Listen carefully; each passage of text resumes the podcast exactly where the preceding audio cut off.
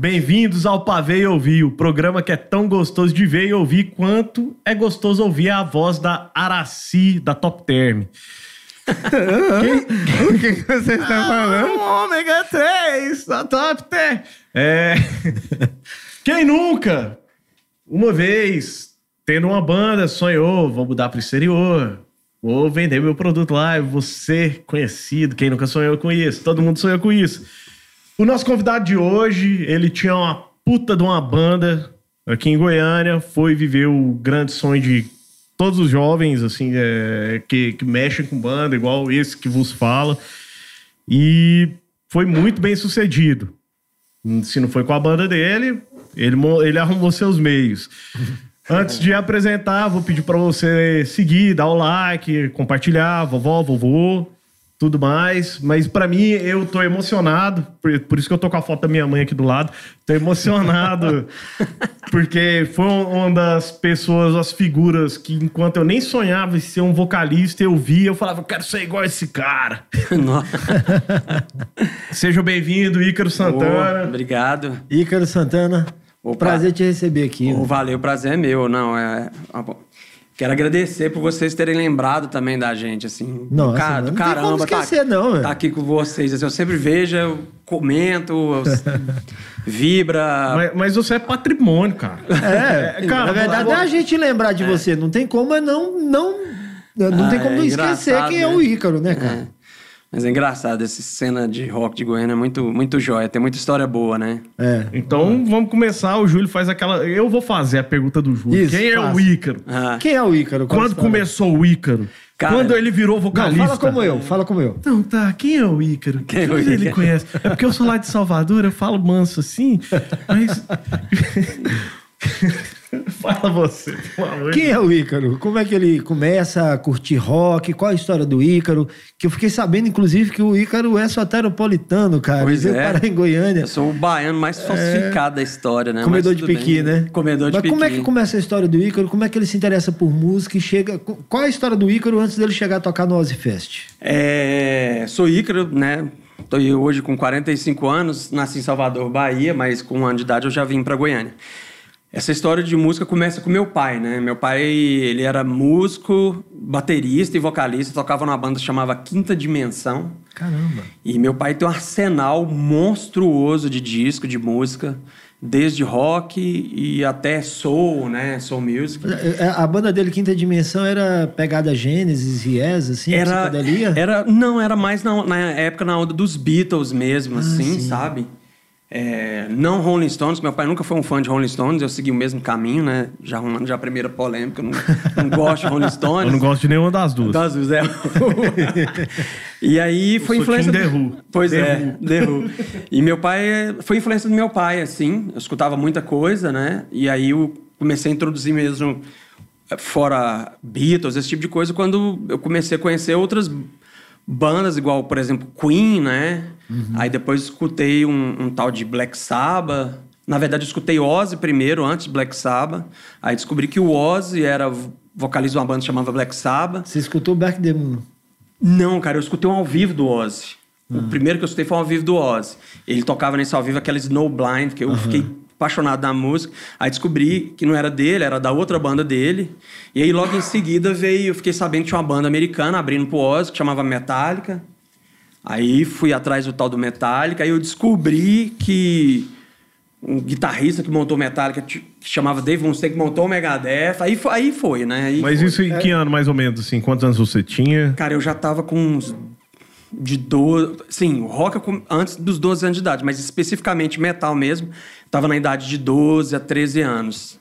Uhum. E aí um dia eu fui na casa de um amigo meu, ele, ele me apresentou o disco do Slayer, Raining Blood, e eu escutei o lado B, começou o disco do lado B. Eu cheguei na casa dele, já, ele trocou de lado e colocou o disco ao lado B. E tocou a primeira música, eu esqueço o nome dessa música. Cara, eu, parece que entrou um, um trem dentro de mim, foi uma coisa assustadora. Eu acabei, escutei o disco, fui embora para casa, atormentado. Eu falei, nossa, eu quero cantar desse jeito aí. E foi quando eu comecei a, a me envolver com música, com banda, né?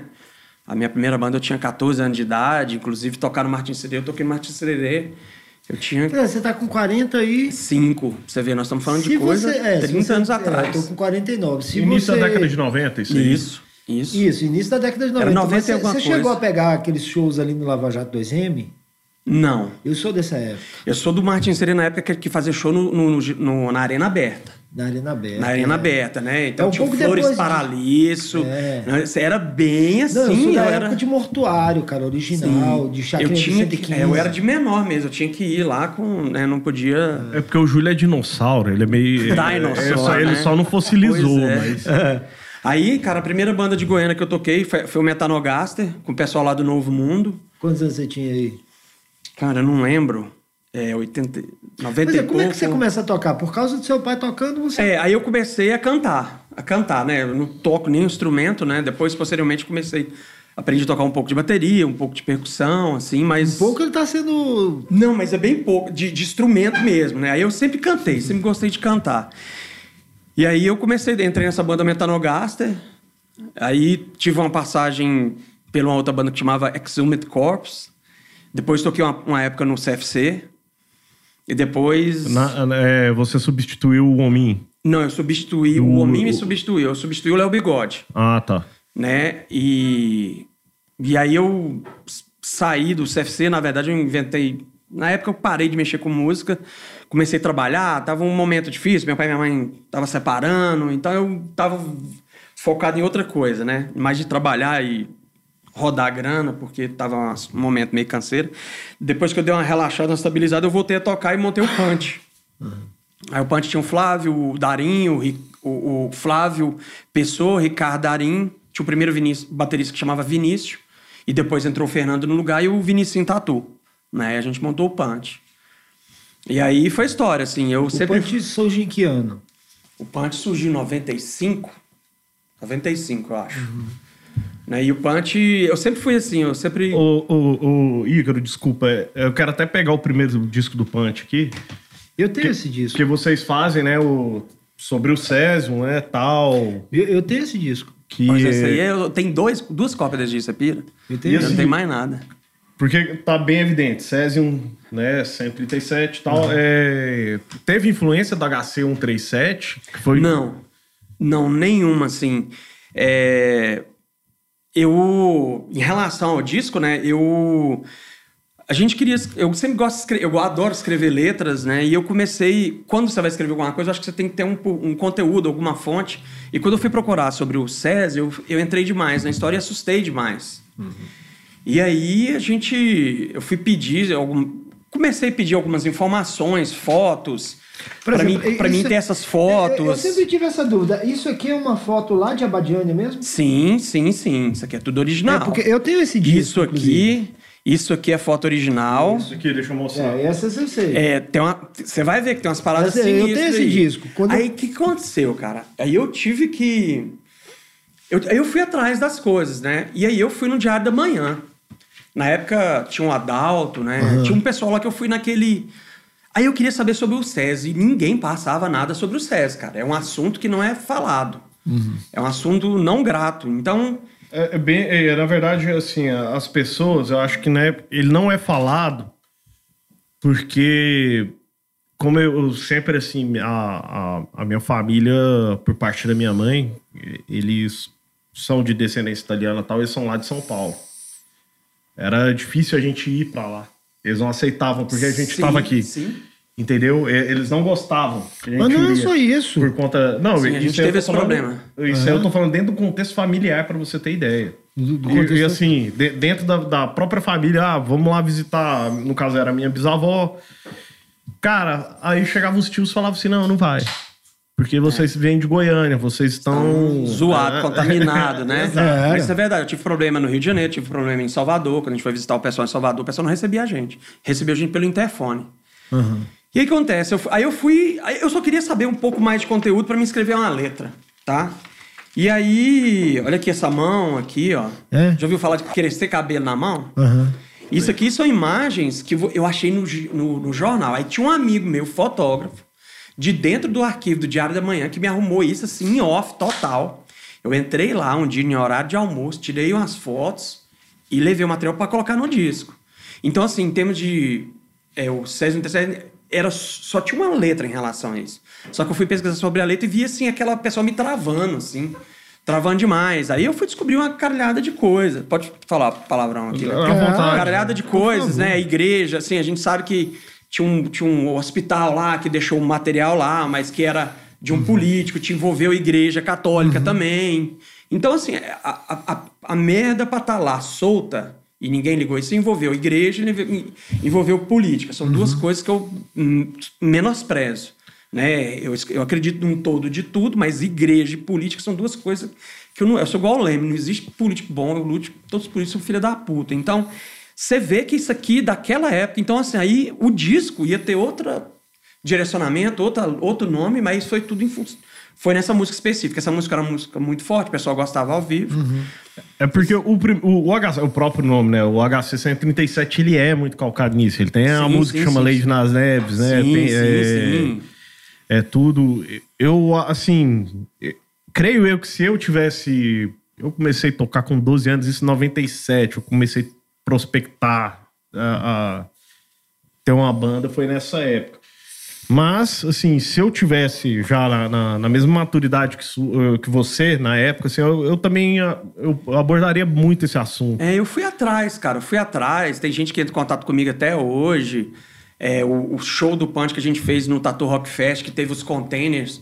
Quem tava lá lembra? A gente levou a bandeira do, do, do movimento da. Que até hoje, né, não é pago indenização. É, é, é zoado. A gente não vou voltar à tona, à tona esse assunto que envolve um monte de coisa, política Só, principalmente. só para falar para quem for de fora, é o seguinte: a gente tá falando do maior acidente radiológico do mundo, tá? É, o que aconteceu aqui em Goiânia. Ah, pô, falar Chernobyl. Não, Chernobyl foi nuclear. A gente tá falando radiológico. Foi o É. maior acidente radiológico do mundo, tá? É, e quando eu. Até nos Estados Unidos, quando eu morei lá, quando você falava, eu vim da cidade. Hã? Sabe? Sempre rolava aquele trem assim. Um minuto de silêncio, que é conhecido no mundo inteiro, o acidente. E aí é isso aí, assim, eu sempre fui, né? Eu sempre corri atrás das coisas. E aí o Punch foi uma banda muito jóia porque a gente tinha cinco caras, assim, louco pra fazer a coisa acontecer. Todo mundo fazia corre. Eu lembro da época da gente fazer os eventos, a gente pegar panfleto e panfletar, cara. Quantas vezes eu pan- panfletei no S4 ali? Aí ia em tudo quanto é lugar de Goiânia, eu panfletava. Eu trabalhava no shopping, 7, 10 horas da noite, juntava os meninos. A gente saía panfletando e os, os shows nossos lotavam, cara. Cara, eu não lembro onde eu comprei o CD de você. Eu tenho esse CD. Eu tenho esse CD. Provavelmente na Subway. Eu não lembro onde eu comprei esse CD de vocês. Vendi na Hipnose no Goiânia Shopping, que foi a loja que eu trabalhei porque lá no quando ele, é, quando, quando ele lançou, quando ele lançou, eu já estava morando em Salvador. E alguma das minhas vindas para Goiânia, eu comprei ele por quê? Porque eu não lembro quem aqui de Goiânia me mostrou o som. Eu curti pra caralho. Cara, eu lembro Quando eu na vi a Subway capa, eu- tinha. Tinha, tinha. Não, não, eu comprei por influência mesmo, assim, de ouvir o som Alguém te e de mostrar, algum amigo né? me mostrar e eu ver a capa e eu falar, pá, o som já é foda. Essa capa, puta que pariu. Eu vivi isso aqui, né? É. isso aqui é da minha época. A gente tocou em Salvador. Não, né? Não, já tinha passado. Então pode- Você tava pode mais ser que perto da eu minha tenha- do que da sua. Eu- Pode ser que eu tenha comprado lá em algum show de a vocês. gente eu não tocou lembro no- naquele. Na Urca, né? Aquela concha acústica. Concha acústica, Tocamos na exatamente. concha acústica. Provavelmente foi lá então. Concha acústica foi bom demais, cara. A gente tocou no festival lá. Que era o, vocês tocaram no Kildare Summer Rock, Kildare Eu não lembro Rock o nome, Fest. cara. Foi o, o, Vocês- o André Vilar junto com a Bianca. Isso, vocês tocaram- Deda, que foi até quando eu fui para os Estados Unidos, ela foi meio como empresária nossa. Ah. Arrumou show pra nós lá e aí os goianos vai pra praia, né? Chega no festival, brother. Todo mundo de sunguinha, né? E tinha altas bandas de death metal lá e a gente chegou, os caras vendo os caras saindo da banda, da van. Quando Vocês da parecendo van, banda de axé. Cara, todo mundo de sunga, os caras, seus filha da puta, você tocar de sunga aqui pra você. Aí a gente, toca, aí a gente botamos roupa ali rapidão pra tocar e os caras no meio do show tinha galera que curtia mais metal, hardcore, não sei o que, não sei o que, e os death metal tudo xingando a gente. o show foi do caramba, rendeu outros shows por causa dessa apresentação, né? E, e aquele espaço da concha acústica é fantástico, né, Fantástico, cara. Você tem um palco aqui embaixo. Fantástico. E atrás E do palco tem uma concha realmente. Sim, a e a galera fica em cima. Muito doido, muito jóia, muito jóia, É, muito aquele jóia espaço mesmo. O, o Ícaro, e aí. Beleza, re- reverberou bem, né? O, o, o punch. E vocês vão para os Estados Unidos. Isso, o Punch lançou o disco, eu não sei se você sabe, mas esse disco é o primeiro, a primeira banda de Goiânia de rock de lançar um CD mesmo completo foi o Punch. Antes disso, o HC lançou disco, né? Tudo. É. Tinha um split que o Mandatório Suicide lançou e o Punch foi a primeira banda a lançar o mesmo disco completo, né? Prensado, que a gente falou prensado. é. Nossa, aí foi, fizemos o disco.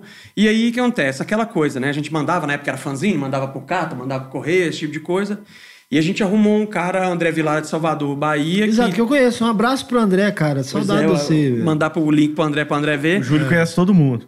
Bom Conheço. demais. E coincidência, né? É. O André Zero. E o André Zero é gente finíssima. E ele, fã-clube do... Ele trabalhava como fã-clube, presidente Do Soulfly, do Soulfly. exatamente. Tinha contato fora, que o pessoal entrava em contato com ele aqui no Brasil. E ele arrumou um cara lá de, de, do Arizona que, que interessou no sonho e falou, "Não, traz esses caras pra cá.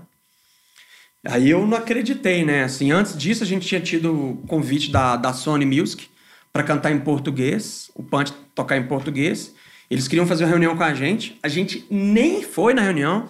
Que cantar em português, o caralho. E eu não cantava nada de inglês. Se escutar isso aqui é uma vergonha. Mas eu não queria, eu era fodão, não, eu cantaria em inglês, sou fodão. E a gente nem quis conversar com a Sony, cara. Isso é uma coisa que Com é a bom Sony? dizer. Com a Sony. Arrepende? Deixa eu te falar uma Hã? coisa. Você arrepende? Cara, hoje em dia, com a minha maturidade, eu teria conversado.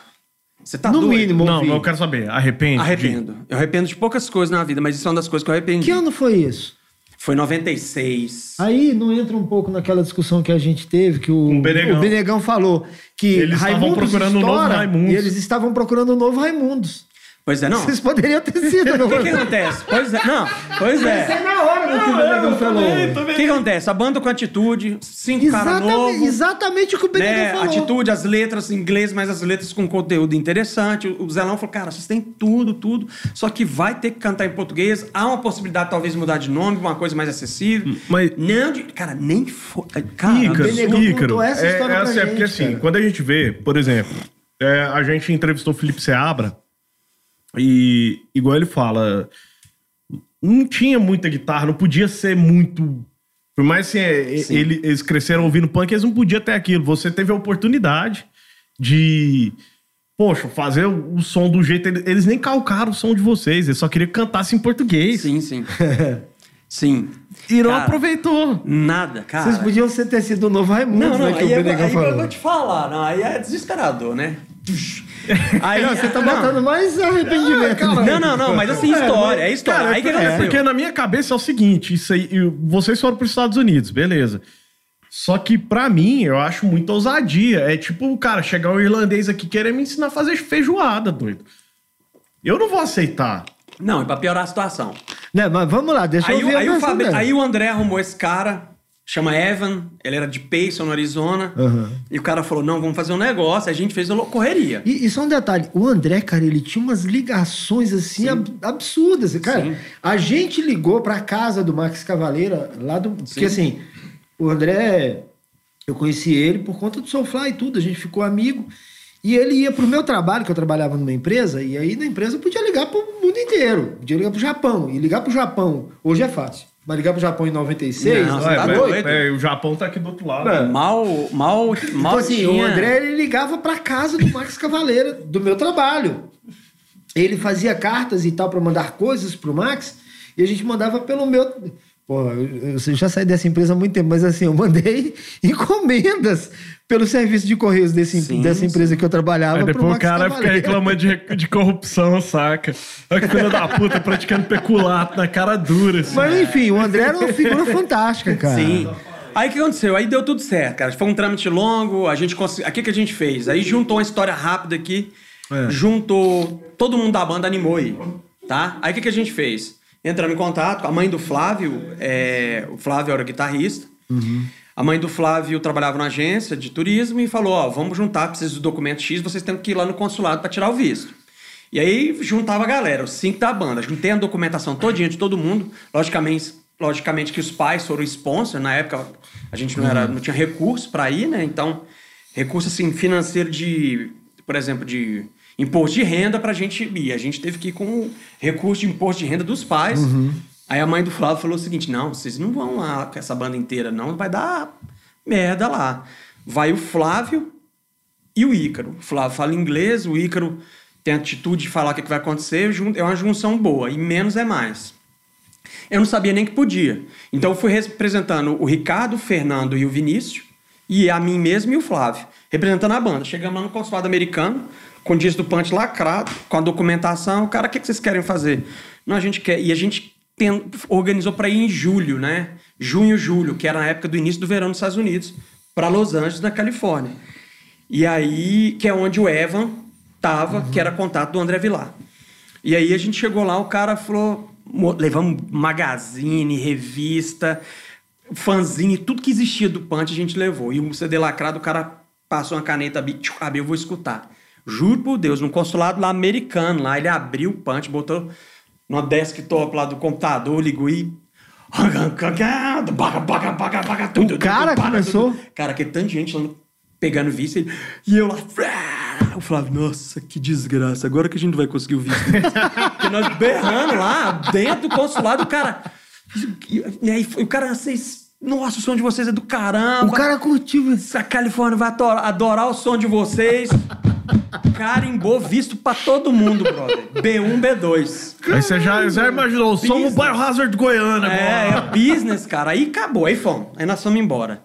Caralho, velho. Doideira. Aí chegamos... E o cara novo, cara assim, novão? Cara novo, cara novo. Um cara devia ter uns 20 a 30 e poucos anos, no máximo, no máximo. Caramba.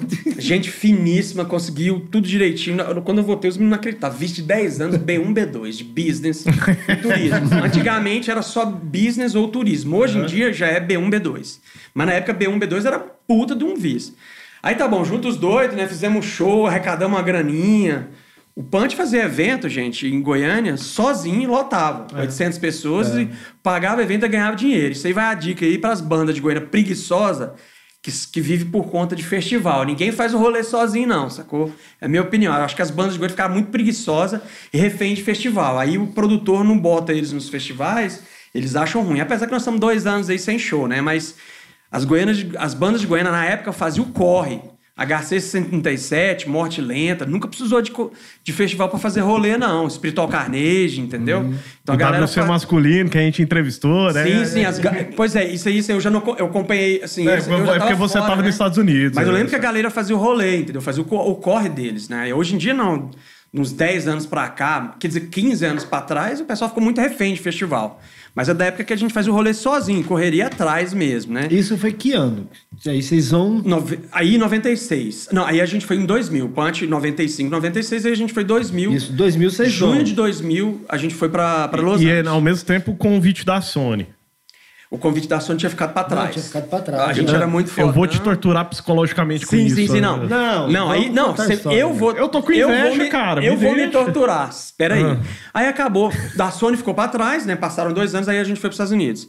Aí nós chegamos lá, chegamos na Geórgia, conexão é, Goiânia, São Paulo, São Paulo, Geórgia, Atlanta na Geórgia e Geórgia, Los Angeles. Chegamos lá na fila lá do consulado, na, na fila lá da imigração.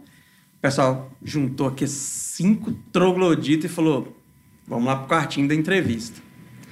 Aí chegando no quartinho da entrevista, eu falei: nossa, não é possível que nós vamos voltar para trás. Esse povo não vai deixar nós entrar. Mesmo com visto? Mesmo com visto, isso é normal. Você pode normal, ir, qualquer um aqui pode ir para os Estados Unidos, chegar lá Não, eu nunca fui nos Estados Unidos. Na é. imigração, na Europa, na, na América lugar, do Sul, mano. qualquer lugar na imigração, eles podem é. querer uma entrevista, achar estranho. É. Cara, aí. aí eu lembro até hoje, Vinícius, tatu. Tô vendo a gente voltando para trás no mesmo avião. Né? a gente. Nossa, não é possível, não é possível. Aí depois de não sei quanto tempo, cara, a gente conseguiu ser liberado. Só que eles deram um mês de visto para nós. O normal é dar seis meses dentro do país, né? Deram um mês para nós. Aí tudo bem. Aí já chegamos em Los Angeles, chegou lá, voltamos com Eva, ele buscou a gente no aeroporto, nos alojou no hotel e falou assim: ó, daqui tantos dias vai liberar um apartamento, vocês vão para esse apartamento. E aí ele alojou a gente no hotel, me chamou num canto e falou: Ó, oh, só tem um problema. Eu noivei, eu não vou ter como ajudar vocês. Depois de tantos meses fazendo corre, o cara que ajudar a gente não ajuda. Não vou ajudar, não tem como ajudar vocês. Aí eu falei, não é possível uma coisa dessa. E aí o que acontece? É, de alguma forma, a gente eu não, não, sou de ficar parado, né? Eu nunca fui de ficar dependendo dos outros, nem de ficar parado. Eu falei, eu não vou ficar, já que eu tô aqui, eu vou fazer do limão limonada. Mesmo esquema de Goiânia. Inglês, só que lá inglês javanês, né? Pior do que o ruim. e fui atrás de, fazer, de marcar os showzinhos, né? Você falava o you is. É, aí, não, you não, is. E, é, é, nossa, desesperado. Aí, conclusão. No meio dessa bagunça, a gente conheceu o Pete do Brujeria. Quem já viu o clipe de La Migra, La Migra, Sim. La Migra, aquele, aquele mexicaninho que fala... Aquela senhorinha no carrinho de supermercado é, É, a já- mãe dele e a tia dele. É. A mãe dele e a tia do... O Pete me contou isso numa conversa que eu tive O com John ele. Lepp, cara. que é o primo dele, que é o Juan Bru, né? Aí eles nos apa- apadrinhou a banda. Eles foram lá pra casa nossa, nós vamos fazer correr, isso, isso, aquilo.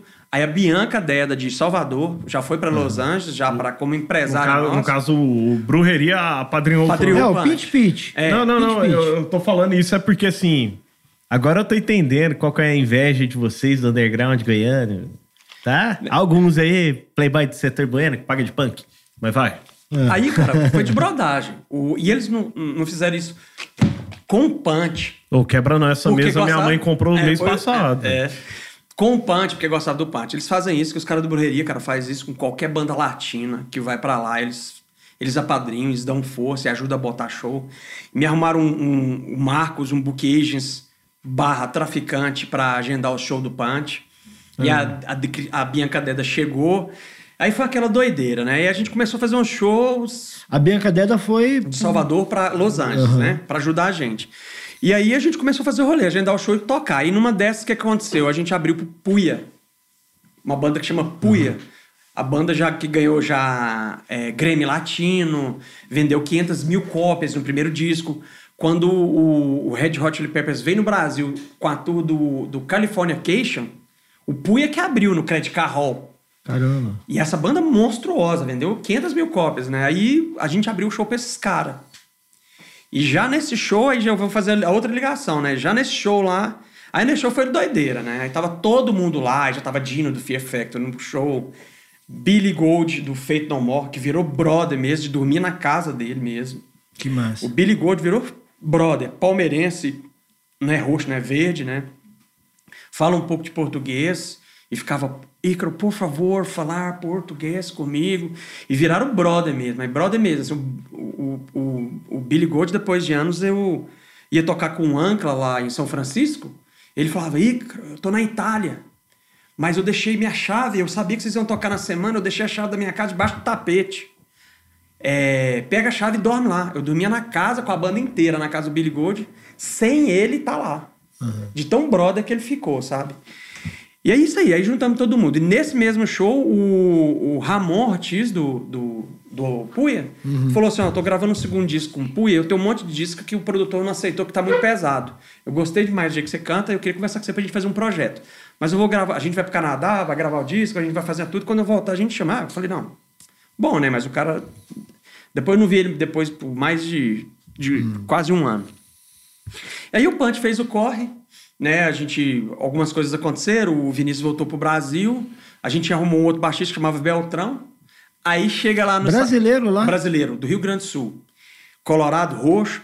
Aí chegamos lá, o que que acontece? A gente olha pro Punch, olha pras bandas tocando lá, a gente falou. Puta que pariu, né? Nós somos.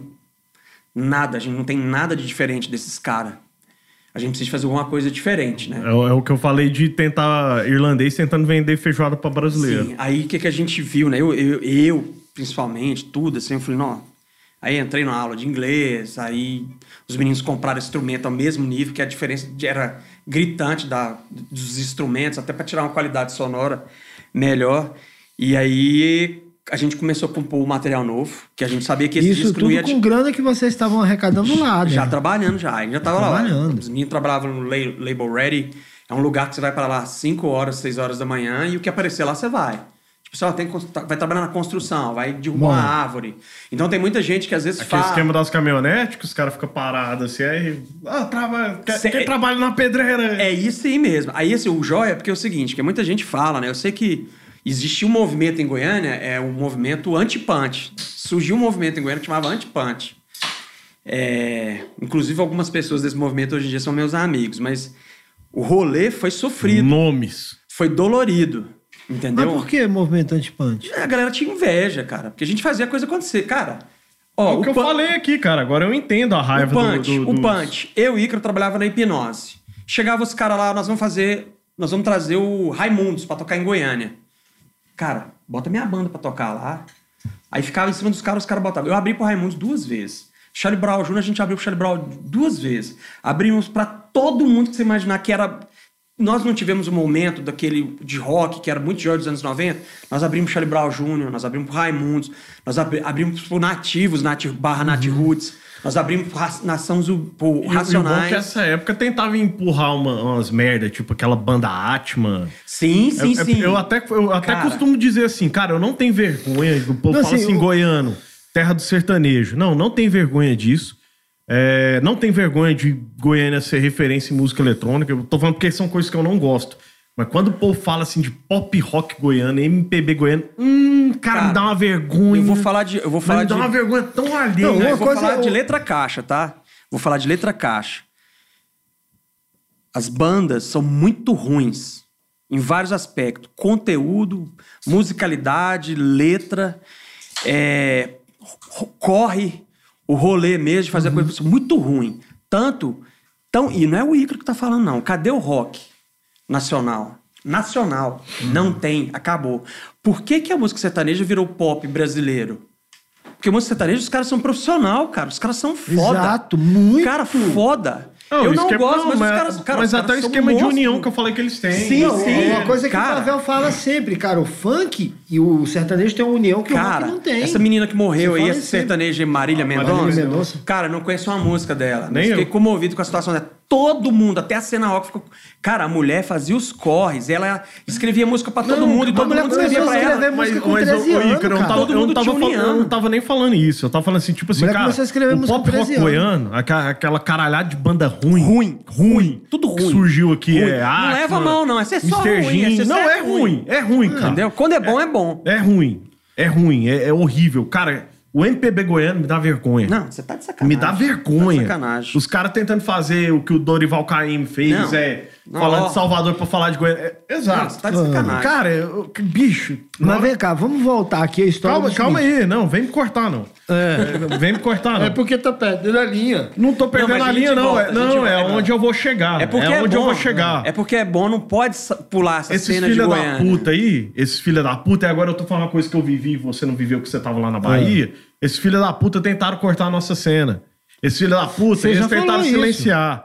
Entendeu? Já eles tentaram isso. silenciar o, ro- o rock goiano mesmo, não o pop rock.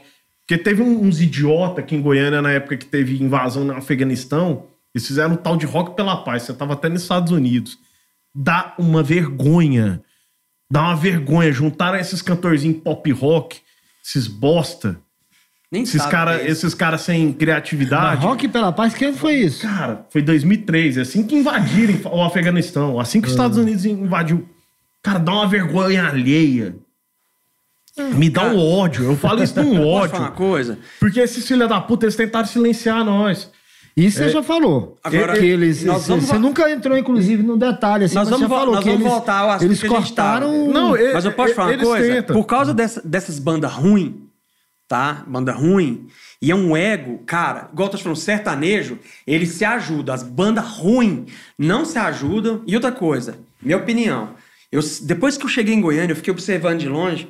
O pessoal que faz os festivais, eles assim, eles ditavam as, as bandas de Goiânia assim. Eu sou fulano de tal, da, do festival tal, essa banda aqui agora é a foda. Essa, Uhum. o cara ditando. E, o- e os baba-ovo de Goiânia. Ah, vamos escutar essa banda que o fulano tal falando. Tomar no cu, banda ruim do caralho.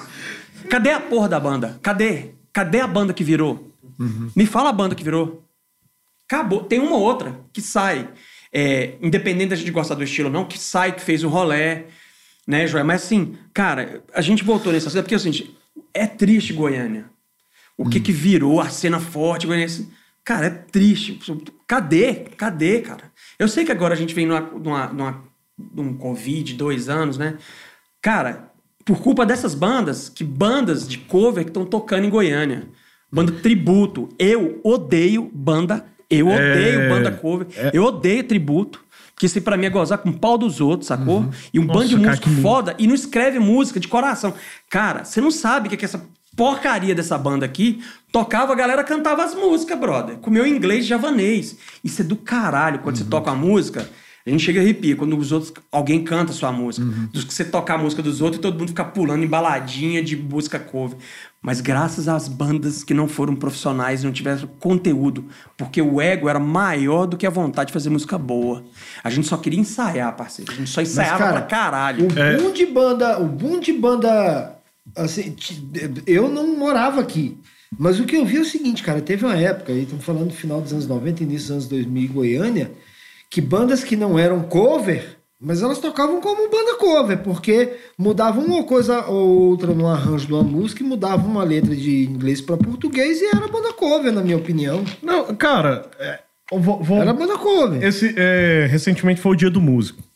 E a Rádio Rock, inclusive, Álvaro, um abraço, você esteve aqui com nós, o, Alfritos. o, o Alfritos, da Hora dos Alfitos. Ele reuniu, né, músicos lá, alguns são amigos, são muitos amigos meus, e ainda É, até falo. não, ele reuniu uma turma boa, Adriano Mutar, Fabinho Batista. Sim, sim, mas, mas não é nem Mas, assim. é. Deixa eu desenvolver a ideia. Aí eu, eu ouvi um comentário lá, falando assim: "Ah, a nata do rock goiano. Eu Falando, cara, Nata do Rock Goiano tocando cover. Tá? Eu vou falar, eu vou nome- pode falar, porque eu dou nome aos boi, porque eu não, não, tenho não, não, eu não, não, é nem assim, beleza, tocando com. É, cara, você tem a mesma opinião que eu. É, amo, eu até falo pro Fábio, Fábio, um desperdício um cara, seu talento, sua voz ficar tocando música dos outros. Ok, entendo seu trabalho, entendo. Não, eu não sou obrigado a aceitar. É, mas tinha um, um cara lá também, assim, que eu vi ele em O outro Viking. podcast. em outro podcast, ele falando assim, cara, ah, é porque eu nasci na década de 80 e eu vi os caras com a minha idade lá curtindo new metal. Aquilo pra mim é porcaria, cara. Tem que ouvir Led Zeppelin. Falei, mano, se você, se você nega a sua geração, entendeu? Você tem saudade de algo que você não viveu, cara, você é um cara sem identidade. Para começo de conversa. E essa é a minha opinião. Porque Não, eu vivi tá a minha geração, eu vi o que que foi um Limpista estourar e foi do caralho. Eu vi o que que foi um Korn estourar e foi do caralho. Eu vi um Deftones ao vivo, tá? Na época do auge. Então, assim, é... falar que... Cara, falar que o som não tem identidade, aquela, aquela música não, Não, tem não, identidade... Cara, é, daqueles eu caras vou pra falar mim- uma coisa. Eu vi essa, essa turma aí, dentre elas, dentre essa- esses músicos aí, tava um cara que eu achava ele fantástico. Eu acho ele fantástico como músico. É o é Haig, né? Que tocava naquele... É, mesmo. Dogman, tá? o Dogman, eu tenho um vinil deles, conheço os meninos Israel, conheço o, o- acho que o Rafael, o outro guitarrista, o Batera, fugiu o nome de todo mundo aqui agora. A banda, quando eu escolhi a banda, eu falei, caralho, cara, que banda foda. Aí, assim, desperdiçar uma sonoridade do caramba pra agora só tá fazendo cover, né? Muito bem feito, canta pra caralho, mas desperdiçou o talento, brother. Porque tem muita bandinha, mequetrefe, que não tem talento. Então, quando o cara tem um talento, goste ou não, o cara tem um talento, tem uma voz foda, jogou na privada, porque tá tocando cover, fazendo umas vozinhas engraçadinhas. Perdeu, não tô falando mal da pessoa, tô falando assim, a opção da Não, pessoa. mas a gente não tá quando eu falando quis, mal. quando eu quis mexer de banda, ruim ou não, eu saí fora. Você não canta inglês? Você não deu as costas pra, pra Sony? Então vai cantar lá fora, filho. Ou você vai ficar. sabe aquele familiar que você fala, você tá mexendo com banda ainda? Tipo assim, banda é coisa de menino. Não, cara, eu queria fazer um negócio sério. Vai embora e faz. Então, encerrando, né, essa, essa, esse, essa, esse momento, a gente fica até tenso, porque eu fico chateado. Tem muita gente foda que, sabe, tem, tem bandas que eu acho que poderia. Que poderia. Hell- Por exemplo, eu acho uma banda que eu acho fantástica, o Hellbenders, eu acho que eles poderiam ter saído estourado, entendeu? Eu só acho que eles ficaram muito tempo debaixo da asa de quem não devia e se perderam. Aí a idade chega, as prioridades mudam, né? Igual hoje em dia. Por que, que eu voltei pro Brasil? Eu queria constituir uma família. Cara, eu fiz, vivi de rock and roll, cara. Ganhei dinheiro. Ganhei dinheiro mesmo. Eu comprei apartamento com dinheiro de cachê. Quem é que faz isso? Cadê as bandinhas? Você tá me entendendo? Aí o momento, minha banda acabou, eu saí, eu já tava com idade X, eu falei, eu não vou perder mais tempo com isso. Minha, minha, minha, minha, minha, minha energia eu empreguei até aquela idade. A partir daquele momento eu falei, quero constituir uma família, né? Ser pai, ter uma esposa, aí foi onde que eu fiz o corre.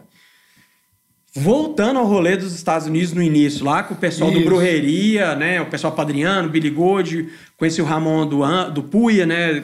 Que depois virou o Ancla. Cara, quando a gente chegou lá, a gente viu que não tinha mais. A sonoridade nossa era. Era nada, não era nada de diferente, né? Aí a gente começou a escrever um material novo. Você entrou no aula de Começamos a cantar em português. Nos Estados Unidos. Sony! Sony, volta aqui! Que eu tô aqui de volta! Xinga a minha mãe que eu não vou ficar bravo. Sony, volta Cara, aqui! uma hora, esse EP não foi lançado, eu acho que uma hora a gente deve lançar ele aí. Eu, né, o EP Mas ainda jóia. como punch. Só se- Com punch, cinco músicas. Aí algumas coisas aconteceram, né? Aí o, o- Cara, a pressão nos Estados Unidos é difícil, né? Igual muita gente falava da banda, que não gostava. Só que é o seguinte, o Punch sempre fez rolê, cara. Eu sempre fiz o, o corre, entendeu? Aí chegando lá, cara, a galera trabalhando de pedreiro, fazendo o caralho de asa 4 pra se, se sustentar, pra conseguir pagar um aluguel. Comia uma vez por dia, que não tinha grana. Não ficamos pedindo dinheiro pra pai e pra mãe, entendeu? Eu cheguei e levei uma grana. Eu tinha um carro na época, eu vendi o carro. Falei, esse carro meu vai, esse dinheiro do carro vai ser para comprar uma van, para mim me sustentar dois meses. Eu vou ficar em função da banda dois, me dois meses. Os meninos iam trabalhar cedo, e eu já com essa van que eu tinha compra, eu já ia correr atrás dos shows. Aí a gente fez um monte de show. É, e aí, chegamos até a fazer um showcase para Spitfire, que lançou Testament na época, selo de Nova York. E aí a gente. Aí, a aí assim, é muito pesado.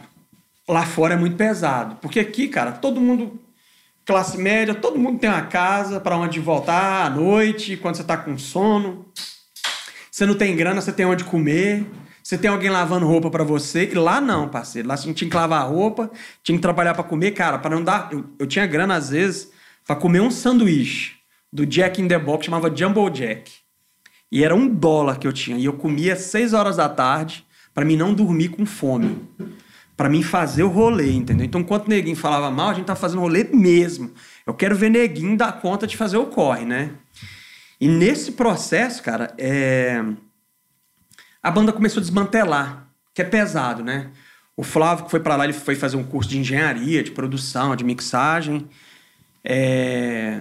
O, E- Rica- o Ricardo tava no Guitar Center. O, guitar, o Flávio já tava. O Ricardo já não, não, não tava na Guitar Center ainda, né? Ele foi começar a trabalhar num restaurante que chamava Bossa Nova, que onde que eu, todo mundo, quase todo mundo da banda trabalhou.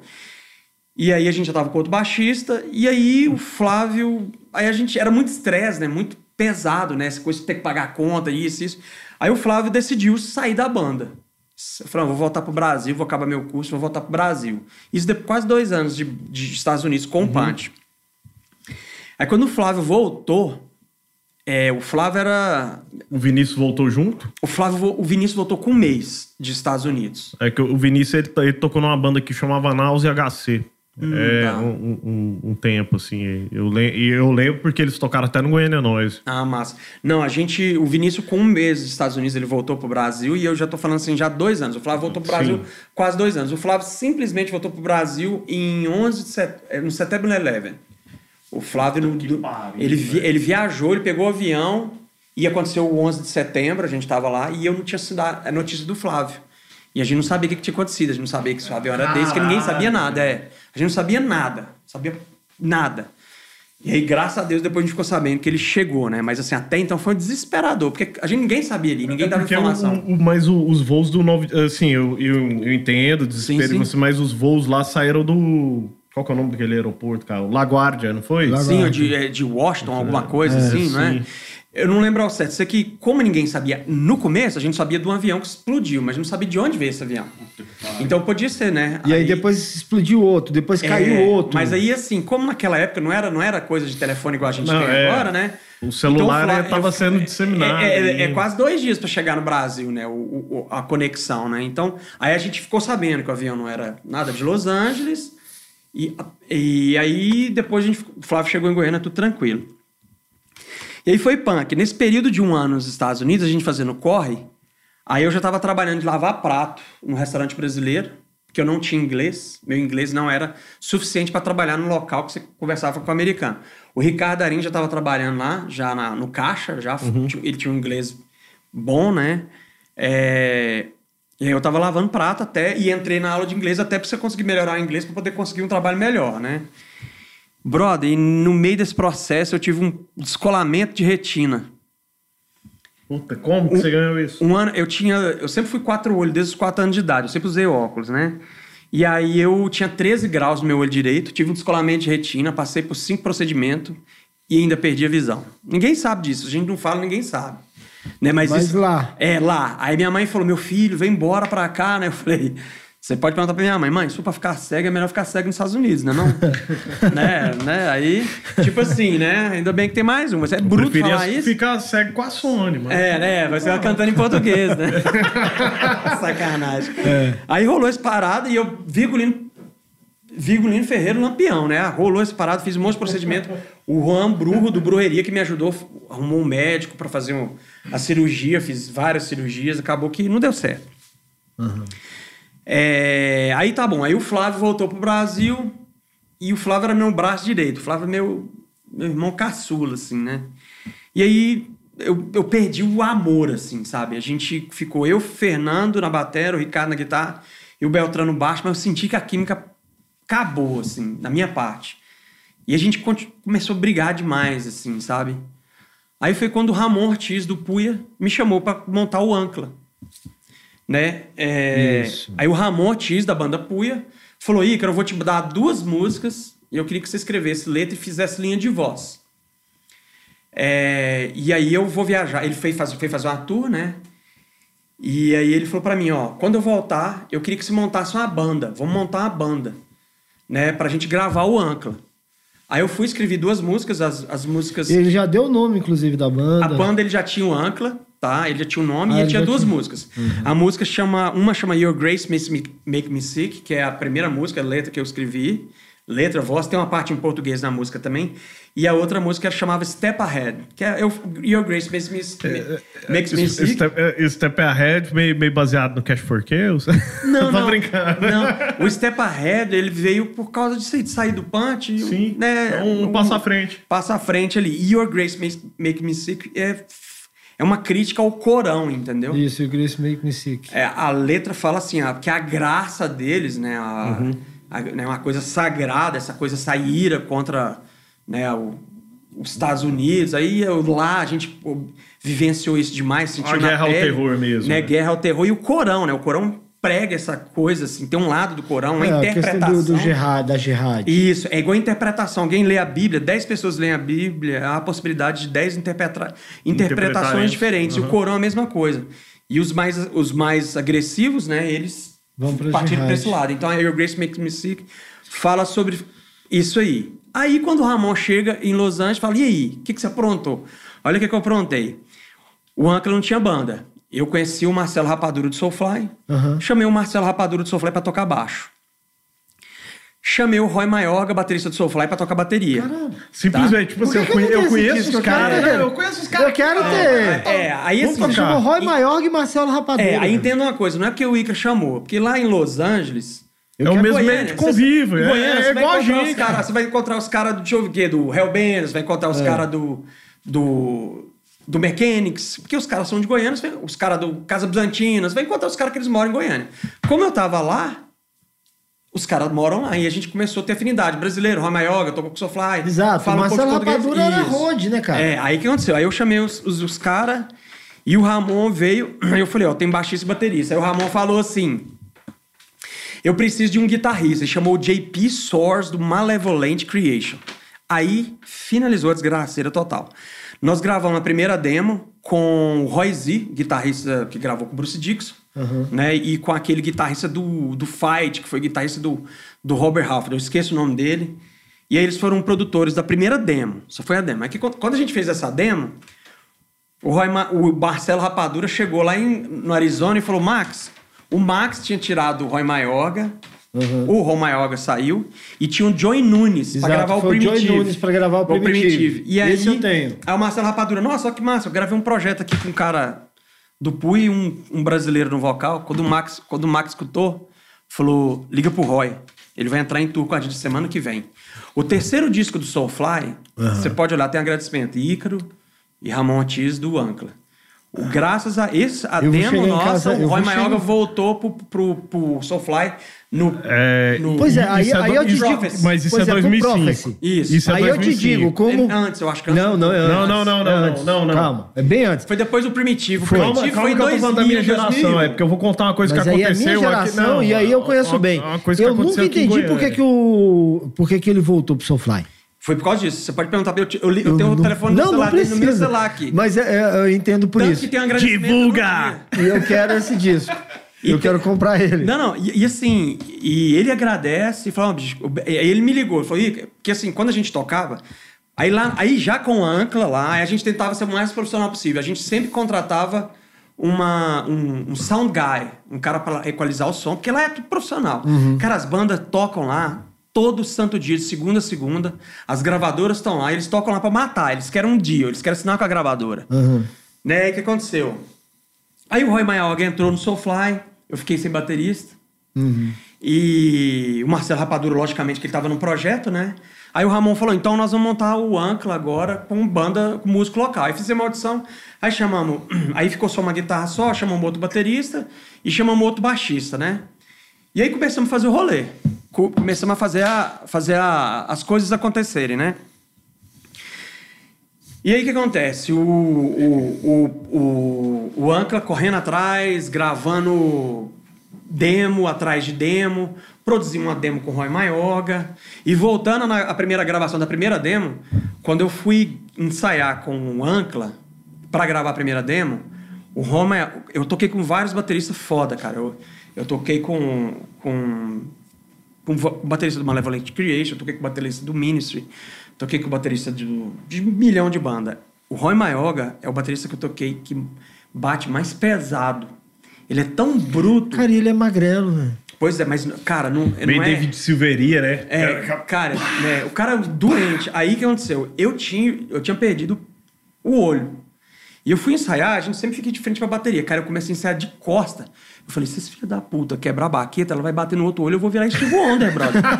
De tão bruto, de tão bruto, de tão bruto que o Roy era. Mano, Mas isso é engraçado. Porque já aconteceu. Pois é, mas assim, já aconteceu que errado. sai da minha banda. O- Mas eu posso estar errado. O Roy Mayorga mede o quê? Um É, metro mas- e... é, não, ele, me- eu tenho um 73, ele deve ter um 65. Pois é, é, é Não, pequeno não. e magrelo. E aconteceu e- E ele bate pesado demais. Ele parece o Popeye. Exato. Com o antebraço desse tamanho e as batatas Exato. desse tamanho. É Cara, eu tô falando Popeye. Não, mas- assim, Soulfly é e pior, minha e pior praia. que aconteceu isso. E é- eu tocava numa banda que era o seu, hoje seu guitarrista, o Eduardo Bueno, que a gente chamava de Mad, né, hoje no Camura. Verdadeira. É, cara, o Batera tava tocando, na época eu tocava guitarra e cantava, né? Que eu não tinha perdido os movimentos no dedo ainda. Cara, tava tocando de frente pro Batera e, cara, a baqueta veio direto no meu olho. assim. Sim. Sorte que não deu nada. É. Não deu nada. Eu fiquei com o olho vermelho e tal. Eu quero falar o seguinte. é, quando vocês gravaram isso aqui, isso aqui Hum, tá. repercutiu na, na rede social que não era popular lá, mas era popular aqui no Brasil, que é o Orkut. Ó, O que, que é isso aí? É um clipe do, do Encla. a gente tocando num showzinho no Arizona. E, e assim, eu, eu né, na- que foi um. um, um na- Não, mas, tava um mas só post- explica pra pessoas como eu entender. Por É porque, que não, é porque é o seguinte: o Encla bombou. Ele bombou. É, e tava. Não, bombado, não né? à toa. O- eu vou, o- não à toa eu vou dar o spoiler aqui, né? Pra quem tá vendo a gente aqui, se conhece isso aqui, ó. Mostra lá, Pavel. Aqui, ó. O Encla tocou aí. Aqui, ó. Esse cara que tá aqui, goiano, tocou. Roedor de entendeu? Exato. Então vamos lá. Conta a história Então, aí, lá. depois vamos entrar nessa aqui. Aí tava o festival bombando. Eu... Era o Goiânia Nós, tava bombando. O Goiânia Nós tava bombando. E, no Orkut era uma coisa assim, era meio zona livre. Vocês comentavam, eh, todo mundo comentava. Aí eu lembro que eu fui e perguntei. O Fabrício tava lá no post comentando. Eu falei, e aí, vocês vão trazer o Encla e tal? E segundo ele, falou que tava em negociação. Chegou a ter negociação, tentativa de trazer Sim. o Encla? Te- teve, teve uma. um- teve uma leve, uma leve negociação, era pra gente tocar em Brasília, naquele porão do rock. Não, eu tô falando pro, pro Goiânia Nós. Sim, a gente te- teve a conversa, o Fabrício ajudou em relação ao porão do rock, mas em relação ao Goiânia Nós, assim, a gente sempre conversou, mas a gente precisava de pelo menos passagem, nunca deu certo, cara. A gente faltou. O problema foi coisa de grana, assim, sabe? E aí. Eu sei que não era trazer barato. quantos músicos? Cinco.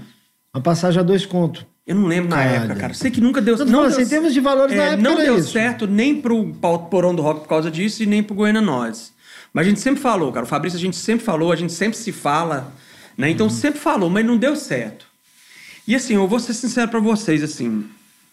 Eu nunca fiz nada pra aparecer, tanto que vocês nunca viram eu botando nada em lugar nenhum. Eu não faço nada pra aparecer. Eu amo música, cara. Eu amo música. Sou um cara totalmente estreirete, estão vendo bebendo água. bebo- eu gosto de comer pra caralho. Mas assim, eu sempre fiz porque eu sou apaixonado por isso aqui. Então, meu intuito não era estar em Goiânia, lá, em- lá nos Estados Unidos, tirando ontem em onda em Goiânia. Então, assim, eu, eu- eu- até para o psicológico da mente, da gente funcionar, eu tinha que estar lá pensando em lá.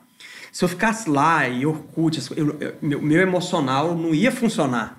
Então eu foi um coito. Eu, eu quis fazer a parada, então eu não, não visava muito os treinos aqui. Eu achava que eu precisava vingar para depois pensar em vir aqui. E esse processo estava um Mas, processo mas é de que vingar, tá, cara. entendeu? Teve um apelo. é, teve um apelo, assim, de, de todo mundo pra que vocês viessem. Nossa, eu não, não sabia, não, não não, você não fazia ideia. Eu sabia que você não fazia ideia. Tanto que, disso. assim, quando o Ricardo Darim voltou é, e ele tava começando a montar o estúdio dele, ele tocou na minha banda para substituir meu vocalista, o meu vocalista, meu guitarrista, o vocalista era eu. O meu guitarrista, a gente fez o convite. Ele foi substituir o guitarrista que virou crente e tal. E rock é do capeta. Nossa, doideira. Rock o caralho, hardcore. Rock é, rock é ruim. Hardcore. É, o Darim entrou na banda e assim, eu fiquei assim, mano, tocou no punch, mano. Engraçado. Cara, Que doido, eu- né? eu, assim, Mas é- ho- hoje o meu amigo, né? Hoje o Darim, meu amigo. É, e, e assim, Mas, você não sabe o apelo que teve. Pois é, pra, mas, Pavel, aí- pra não, não eu, claro, vou responder o que você tá falando, mas eu vou lembrar É uma porque coisa você faz que... isso, né? Você adora. É, adoro. Hoje ele, tá, hoje ele tá querendo me bater o tempo inteiro. Mas vamos lá. Respondendo sim a você, então, porque eu lembro de uma coisa que o Ícaro falou antes da gente começar a gravar. E isso foi muito importante, assim, é um papel, é, é um, um- depoimento muito importante. Você me falou uma coisa, Ícaro, que antes da gente começar a gravar. Você falou o seguinte: eu não acredito em sonho. Eu boto foco e meta no que eu quero. Sim, sim. Você viveu isso intensamente. Você mostrou que isso era possível. E é pra qualquer um, é só querer fazer o rolê. É. E, e- galera, eu tô falando pra vocês que eu trabalho de lavar prato, perdi a visão do olho direito e fiz o corre. Os meninos trabalharam de pedreiro Uhum. e fizeram o corre, cara. Todo mundo era classe média, classe média alta que tinha condição de pedir coisa para ninguém pediu nada. A galera foi, lá pra sofrer, pra sentir, assim, sabe? Uhum. Porque exige. Porque a galera quer ser rockstar antes de, de fazer o rolê, cara. Isso por, por isso que o rock no Brasil não vai. É muito Uhum. egg e menos trabalho. Mas tudo bem, não vamos fazer vol- né, voltar nesse Pois assunto. é, não. vam- vamos entrar então no que eu falei agora há pouco aqui do spoiler, né? Como é que vocês chegam então lá no Ozzy Fest? Ah, não, E vou- como é vou- que é? Ah, não. Isso, é, é, vamos lá. Conta toda a história até chegar então, lá. Então vamos lá. Essa gravação desse vídeo aí que você falou, que é um, um vídeo independente, assim, que a gente fez. Quem fez o vídeo foi o Ricardo Nadu, ba- e- é primo É, do baixista do ele- Sepultura. Ele já é antigo e tal. É, e- isso foi totalmente independente, a gente não tinha Primo gravador. do Paulo Júnior. É o Ricardo Nadu que gravou, ele é primo do Paulo Júnior. Hoje em dia trabalha na Pixar, já tem quatro Oscars, as pessoas nem sabem disso, o cara é brasileiro. Pirei. Ele, ele ganhou agora recente o Oscar com Toy, Toy, Toy Story Story. 4. Ah, ele então que fez ele é o cabelo da, Moe, da Moana, o cara é um foda de Belo Horizonte, BH. Ele que fez esse vídeo. Aí, conclusão. Aí a gente começou a fazer é, shopping, né? Showcase do material nosso pra gravadora. E, cara, e quando você tá no rolê, né? Você tá na chuva pra molhar. E eu ficava muito antenado. Aí o que aconteceu, cara? Chegou em, em Los Angeles, chegou o Diesel, barra Eudora. Eu ia até comparar a história de vocês com, com a do Diesel. Ah, mas aí vamos lá. E o Diesel chegou lá, barra Eudora, muito, muita coisa em cima deles, tinha acabado de tocar no Rock in Rio. E aí tiveram que mudar o nome por causa do Diesel, viraram o Dora, né? Eu acompanhei todo o processo. Os meninos, arrumei trampo pra todo mundo.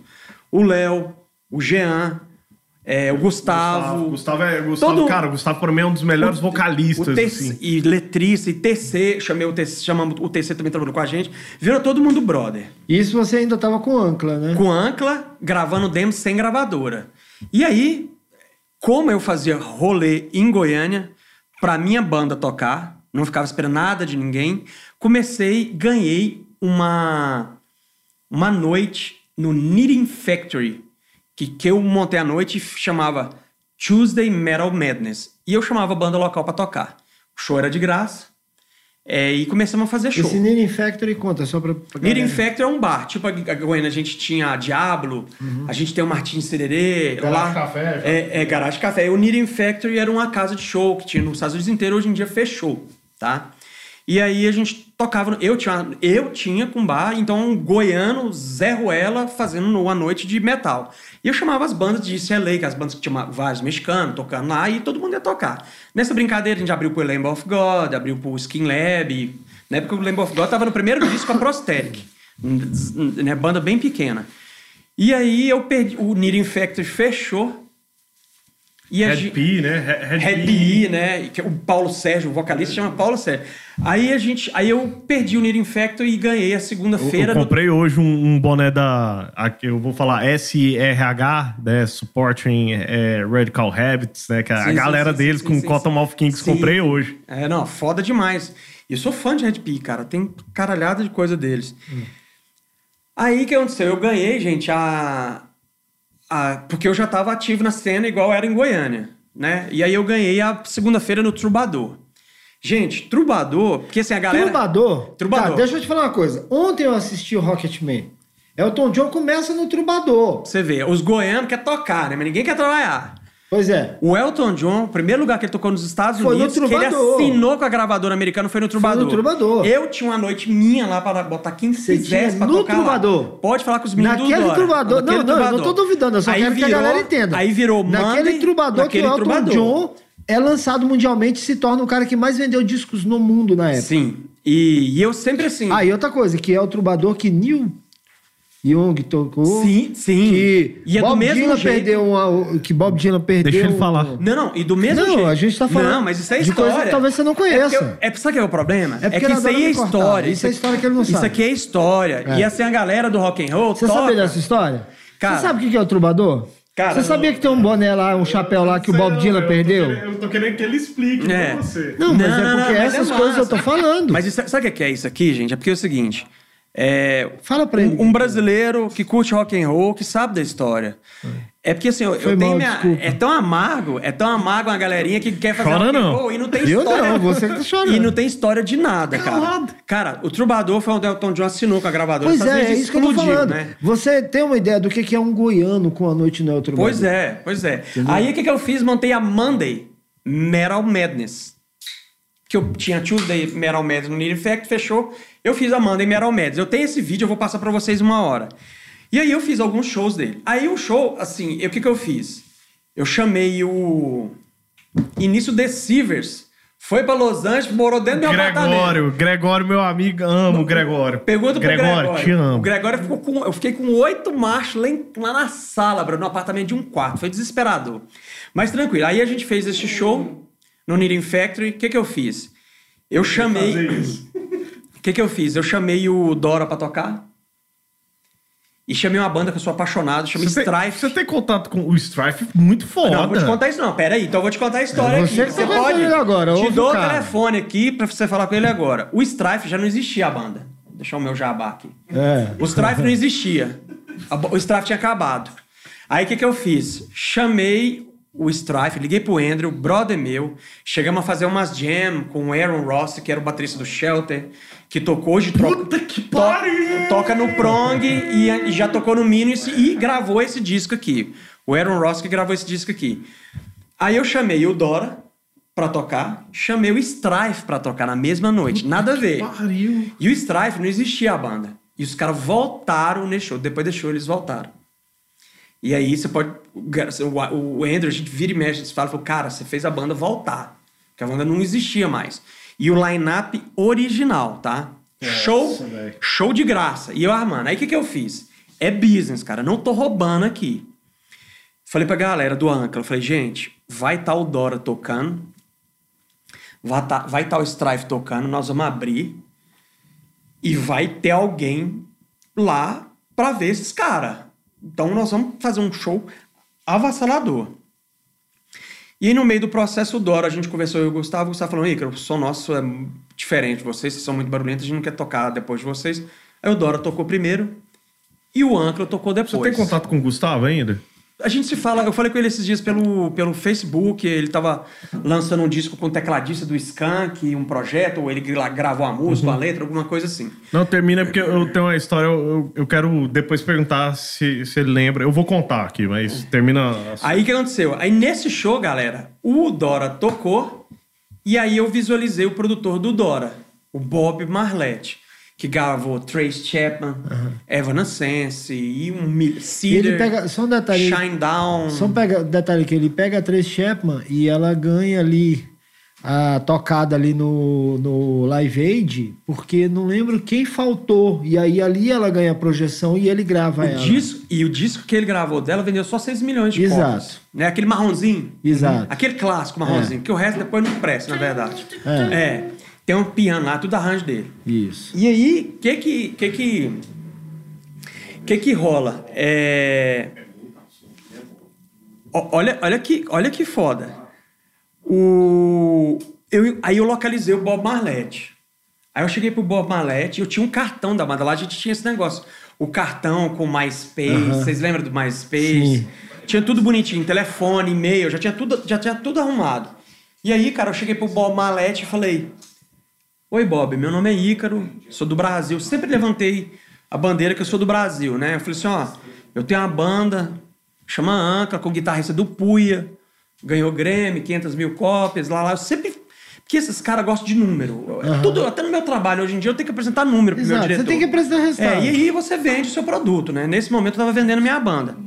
Aí eu falei pra ele, falei assim, ó, é, nós vamos tocar, aguenta cinco, cinco minutinhos aí pra você ver a gente tocar.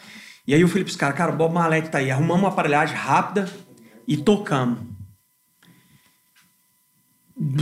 Foi avassalador. A gente ensaiava de segunda a sexta, das 6 às 11 da noite. Porque não é ensaiar uma vez na vida, não. A gente ensaiava todo santo dia. Lá todo mundo ensaia todo dia. A gente ensaiava num lugar que chamava Downtown Rehearsal, onde ensaiava Guns N' Roses, onde ensaiava Body Count, onde ensaiava. Cara, caralhada de banda ensaia, ensaia lá até hoje, né? É um tipo um Goiânia Shopping. Cada loja do Goiânia Shopping é uma sala de ensaio e todo mundo ensaia lá. Né? Os Slipknot ensaiava lá, um milhão de bandas ensaiava lá. E aí o que aconteceu? Nós tocamos e o Bob Marlette veio com o filho dele. E lembro até hoje, ele falou pra mim assim: You guys scare me, né? Ele, tipo assim, vocês me assustaram. Aí ele apresentou o dele, o, O Felipe Chris, Seabra falou isso pra gente. o, o, o, o Chris, que é o filho do Bob Marlette, ele falou assim: ó, esse aqui é o meu. A&R guy é aquele ar- artista relationship. Ele ficou apaixonado no som de vocês. Eu tinha dado meu cartão do Anca pra ele, aí ele me deu dele. Black Lava, que era o selo dele. Eu quero ir no ensaio de vocês. Então, meu trabalho tinha sido feito. Conclusão: o Strife tocou, foi uma destruição total. Como o show era de graça, só tinha um segurança. Tem vídeo, o segurança, cara, com 200 quilos, eles pegaram. o- o- você não consegue ver o Strife no show, tem esse show. O Rick do Strife, ele dançava break, ele botava a cabeça no chão, e faz- rodava e fazia assim com a cabeça no chão. O povo pegou segurança, é de 200 quilos, jogou no meio da galera. Não, foi, foi uma. uma, uma Isso nem o trovador. É, E o trovador. O, filho disputava pra- com a mãe pra ver quem chorava mais. É, Era, foi surreal, foi sensacional. Então a noite foi positiva. É, um, um cara interessou na O trovador ainda era daquele do. Continua no mesmo lugar, na Santa Mônica Pois é, mas era do cara ainda do. Esqueci o nome dele.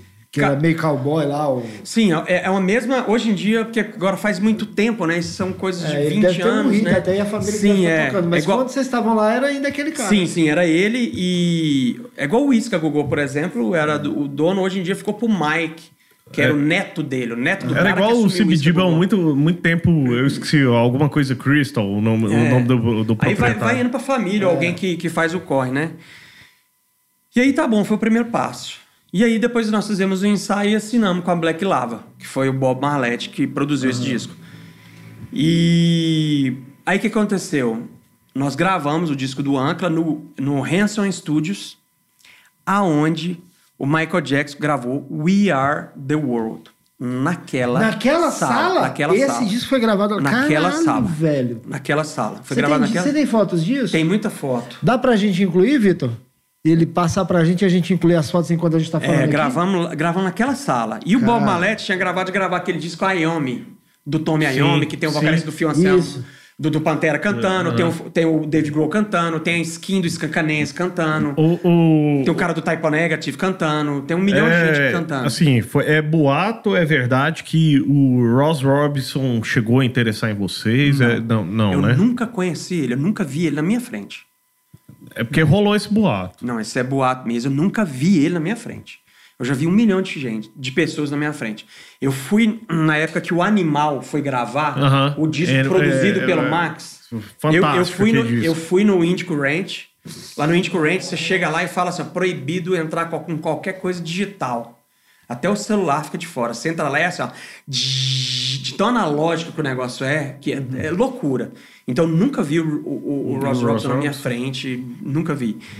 E o Max produziu esse disco aí Não, não, é porque rolou, rolou esse boato. Sim, não, é, Ro- não, é rolou boato. um boato que ele queria produzir vocês. Não, aí... não, não rolou. Assim, não, não rolou. Infelizmente, não rolou. Porque eu acho ele um puta de um produtor. Mas, mas vamos voltar, porque eu quero chegar no Ozzy Fest, né? Já, não, aí tá bom. Aí o que aconteceu? Nós gravamos com o Bob Malete o disco. No Hanson Studios. É, eu gravei a parte... O Hanson Studios, gente, é o antigo A&M. O Hanson Studios é daquele que produz a- o Caco, a Pig, o Muppet Baby. Eu Sabe? sei, o Hanson é do Hanson. é lá da- na Labreia. Exato. E aí na que, na Lab- verdade, o Hanson Studios é o estúdio da família Muppet. Isso, isso aí mesmo. Que é o Jim Henson, inclusive. Isso, isso, isso. Aí o que aconteceu? Em frente ao Hanson Studio, é, tinha o Crazy Girls, que é um strip club. Aqui no Brasil a gente fala strip club, o pessoal acha que é coisa de prostituição. Lá não, é uma coisa normal. A gente tá na mesa, batendo papo, tem uma mulher pelada fazendo strip, striptease em cima da mesa aqui. E a gente nem olha, a gente tá fazendo o rolê, batendo um papo. E aí a gente, naquele momento de, de relaxar, a gente ia pra lá, o Leme lá, a toda semana o Leme lá, o, e o vocalista do Queens of Stone Age lá. Toda Josh se- Homme. o tempo todo lá, os dois lá. Os dois lá. E a gente O- lá. Tá, tá tendo processo de agressão contra o Broadway. É, Pois é, foda, né? Foda mesmo. Aí que Porque acontece. eu amo ela. Não, foda. Não, aí. Não, Tá bom. a, filha dele pediu a, a ordem de restrição a ele. Eu sempre falei que ele era um babaca, né? Mas a galera aqui em Goiânia adorava. É muito babaú. Vai conclusão. Bora. Aí, conclusão. Eu tô, tô aí interessado grava- na história. porque o cara Gravamos viu- o disco. Só uma coisa, o cara tava no, no, no puteiro. Vamos lá. Não é tá no- puteiro, cara. É strip club, cara. Club, tá vendo? é. Tá vendo? É, eu tô jogando pra baixo. O Alzheimer é. bateu aí. Calma, ó. calma. Vocês não esperaram eu terminar de falar? Posso terminar de falar? Vai lá. O cara tava no puteiro com o diabo. Ou É, seja, ele tava. isso, isso. O cara tava no puteiro com o diabo, porque ele tava no strip club com o Leme. Com o Leme. Então ele tava no puteiro com o Não, diabo. e o mesmo esquema. Esse. esse, esse eu, eu, eu tive em Los Angeles em 2019, em julho de 2019. Tem até uma foto na estatueta lá que, que fizeram no, no Rainbow do Leme. E lá na- no Crazy Girls eles fizeram uma faixa. E, a, e esse, esse desse taito, que ele jogava num taito mesmo, aquela coisa É. tá, tá lá ligado, mas ninguém. É até ruim de falar, cara. Ninguém joga. Né? Ficou lá, é do Leme, ninguém toca a mão mais, né? Então, muito foda. Aí voltamos, gravamos o disco. Eu gravei minha voz no estúdio do. O instrumental foi gravado no Hanson Studios e o, e o vocal foi gravado no Blue Room, que é o estúdio do Bob Malete. Eu gravei com a produção do, do Sid Gibbs, que é um cara especialista com um músico que tem sotaque. Ele gravou aquele Cedar, aquela música I'm Broken com a menina do, É, do- Evanescence, aham. né? Ele, ele foi gravado pra É, eles fizeram uma versão de George, do George Michael, é. Careless Whisper mesmo, É, é, né? que é porque ele era da South Africa, então ele tinha sotaque, e a mesma coisa contrataram ele porque eu tinha sotaque. Aí eu gravei lá. Eu- olha o jeito que era doido. Eu gravava, eu e Ícaro gravava das 6, das 18 à meia-noite. Quando eu chegava no estúdio, tava o vocalista do Cedar gravando um disco. Que tem essa música com a Emily, que era a namorada dele. Ruim pra caralho. É. Aí eu chegava lá, eles estavam saindo. E eu gravava. Quando eu tava saindo, chegava o Tommy Iommi e Glenn Hughes. Igual vocês dois estão na minha frente. Nossa. Pra gravar o disco do Tommy Iommi que ele gravou com o Glenn Hughes, da capa azul. E eu lá berrando igual um animal e me chega o Glenn Hughes. E o Tommy Iommi. Aí eu falava, eu falava várias vezes, eu falei pros caras, cara, eu sinto vergonha de ver vocês aqui. Aí ele, cara, aí o Glenn Hughes, simpatia em pessoa, falou, cara, eu não faço o que você faz, cara, eu não dou conta de fazer. Eu, dou- eu gosto de dar uns berros. Eu te entendo. Eu, uns berros mais agudos, eu- eu- Não, eu te entendo. É, eu dava uns berros agudos. Aí ele falava, cara, como que você faz isso, cara? E aí ele ficava, ele tinha, tinha uma hora que ele ficava perto de mim, ficava olhando assim pra me ver a garganta. e eu segurava um SM58, eu gravava no microfone do, Aham. né, do, do Silvio Santos, aquele microfone aqui, né? Mas eu segurava um, um, um SM58 sem cabo, mas só pro Só- cacuete ao só vivo. pra- aham. Aquele cacuete ao vivo, né? E ele é muito massa, cara. E o Tommy Iommi, o Deus Tommy Iommi lá no estúdio. Muito joia, dá pra vocês verem, produtor, a data foi gravar tudo na mesma data. Não, a gente quer essas fotos pra. É. Aí gravamos, cara. Aí gravamos o disco, né? Aí a gente começou a fazer o shopping. Aí a Billy Brothers Records, é, mesmo esquema, eu num show do Skin Dread. Nossa, Screen, screen Dread é lindo. Screen, lindo, Screen lindo. Dead tinha acabado de ser dropado pela Wind Up, que era a gravadora que tava rolando na época. E o pessoal da Billy Brothers veio da Flórida pra assinar o Screen o Skin, Skin Dread. E aí eu cheguei pra ele, mesmo esquema, tá aqui o meu CD? Skin Dread é lindo, cara. Mesmo Aquela esquema que você Red fazia aqui em Sim, Goiânia. mesmo esquema. Eu, eu ficava observando, cara. Observando. Na hora que eu te falar das festas, eu vou cagar tudo. E eu ficava observando, né? Aí eu vi os caras. com- Aquele cara ali é da gravadora. Aí eu cheguei pro, pro, pro alguém do Whisky, os caras do Whisky são brother meu. Eu falei assim: quem que é aquele cara? Aquele é o cara da, da gravadora do Non Point. Eu sabia que o Non Point era grava... Era, era o Billy Brothers e ele tava lá pra ver o Skin Dread. Eu cheguei, entreguei o meu cartãozinho e uma, uma demo do Ancla. Aí eu falei, cara, isso aqui é a demo do Ramon Ortiz, do Puia. Eu sou do Brasil, isso aqui é uma demo que nós gravamos com Roy Maioga produzindo. Aí ele falou assim: Cara, eu quero muito ouvir isso. Muito. Mas eu, eu vou perder isso aqui se eu ficar com ele. Tá aqui meu cartão, manda entregar no meu escritório, né? Eu falei, não, então tá jóia, né? Aí peguei a demo. Aí nessa época a gente tinha um empresário que era o mesmo empresário do Dora. Chama David Brown, que tava na Agents Group, que é o mesmo do Nickelback. Sim. Então lá, gente, era tudo trem grande. E aí, quando a gente gravou esse disco, é porque são três coisas: gravadora, book agents, que agenda sua, sua tour, e, é, e o empresário. E o empresário meu sempre foi eu, cara. Nunca tive empresário. Posteriormente a gente teve. Mas o que aconteceu? Eu só com disco, sem gravadora, sem bu- buquê, sem nada. Eu cheguei na, na TKO, The David Kirby Organization, que era o book agent do The Doors, que era o book agent da Janis Joplin, que era o book agent do Hate Breed, Devil Drive, Sepultura e da Evanescence. Eu fui lá, no mínimo, umas 15 vezes lá para mim entrar no escritório. Era um prédio que você entra e você sobe lá. E lá não é igual aqui que tem recepção. E aí eu fui lá e nunca consegui entrar. Aí um dia um cara entrou para entregar um negócio, eu entrei junto, bati lá na recepção da TKO. Falei, eu queria trazer o meu material, disco gravado. O disco já estava pronto, gravado.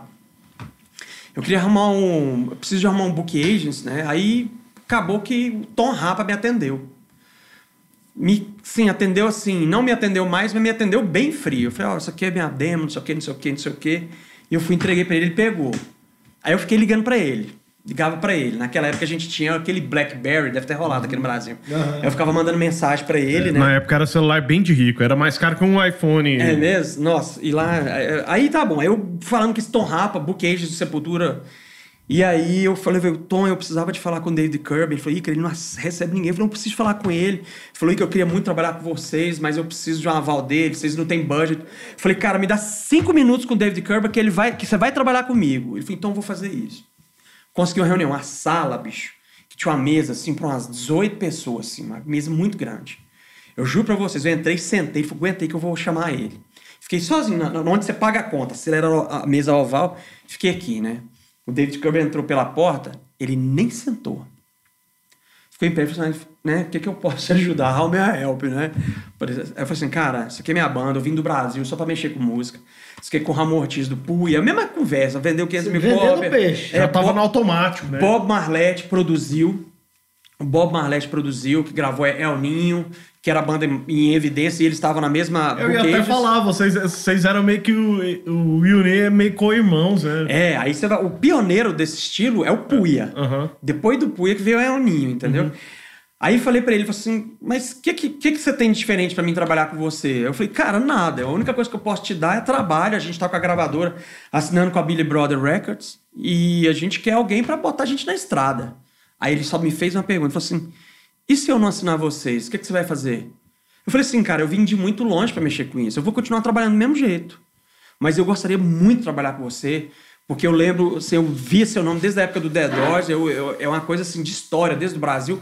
Eu gosto do seu trabalho. Aí eu falei pra, aí eu falei pra ele que eu podia ir pra agência da Roadrunner, que era a mesma que era do Lamb of God, né? Eu falei, é, eu queria eu queria trabalhar com você, né? Aí ele falou, então tá bom, eu vou ver e qualquer coisa o Tom Rapa entra em contato com você. E, e virou e foi embora. Passa uns dias, cara, o Tom Rapa manda um e-mail. No e-mail do Ancla. Eu tinha um e-mail, do- eu tenho ele até hoje.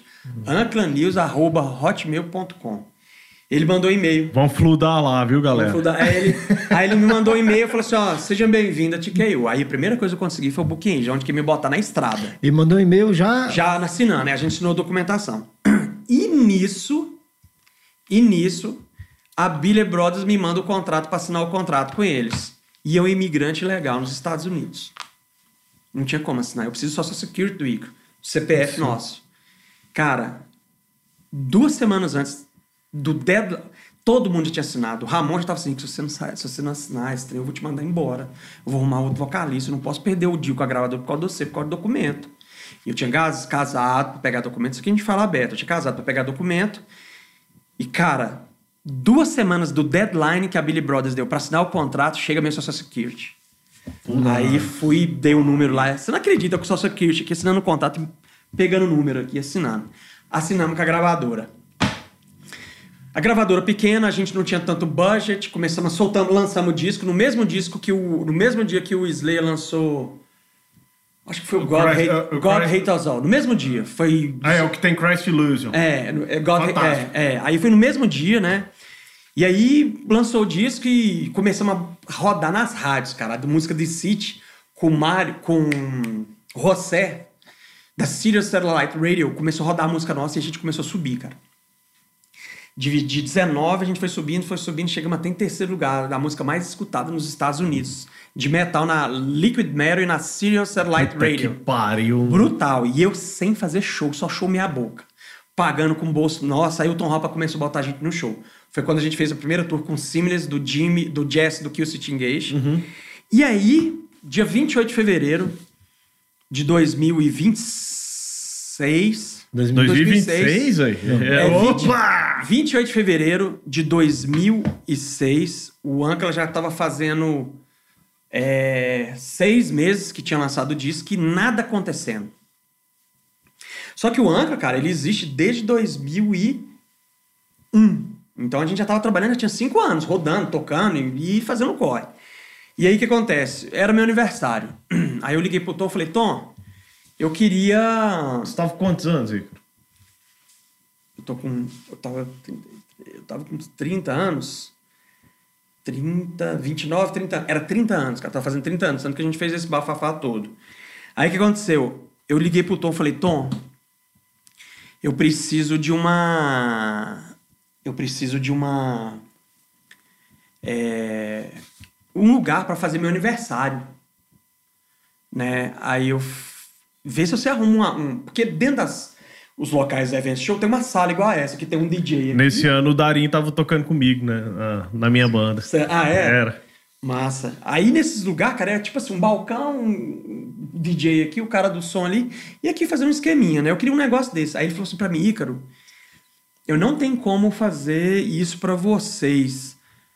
É um esquema só pra você, mas eu tenho um negócio massa pra você. O que que foi? A banda Five Finger Death Punch, Death Punch. Vai fazer um showcase pra Sharon Osbourne para o Ozfest 2027. Aí eu falei, é, Dom bota a gente pra tocar. Que aí eu, eu chamo o pessoal pra ver meu aniversário e vou levar uma galera. Ele falou assim, provavelmente não vai ter nem público, que é um showcase. O que que eu fiz? Chamei uma galera. A galera, porque era meu aniversário. Mas foi de tudo, cara. Foi funcionário do restaurante, lavador de prato, garçom, amigo, galera que curtiu o som. Foi todo mundo pra lá ver o Anca, era meu aniversário. E aí, cara, eu falei pros caras, ó, bicho, vai acontecer isso, é um showcase pra Sharon Osbourne. Aí o Ramon e falou, nós vamos comer o culo do Five Finger Death Punch.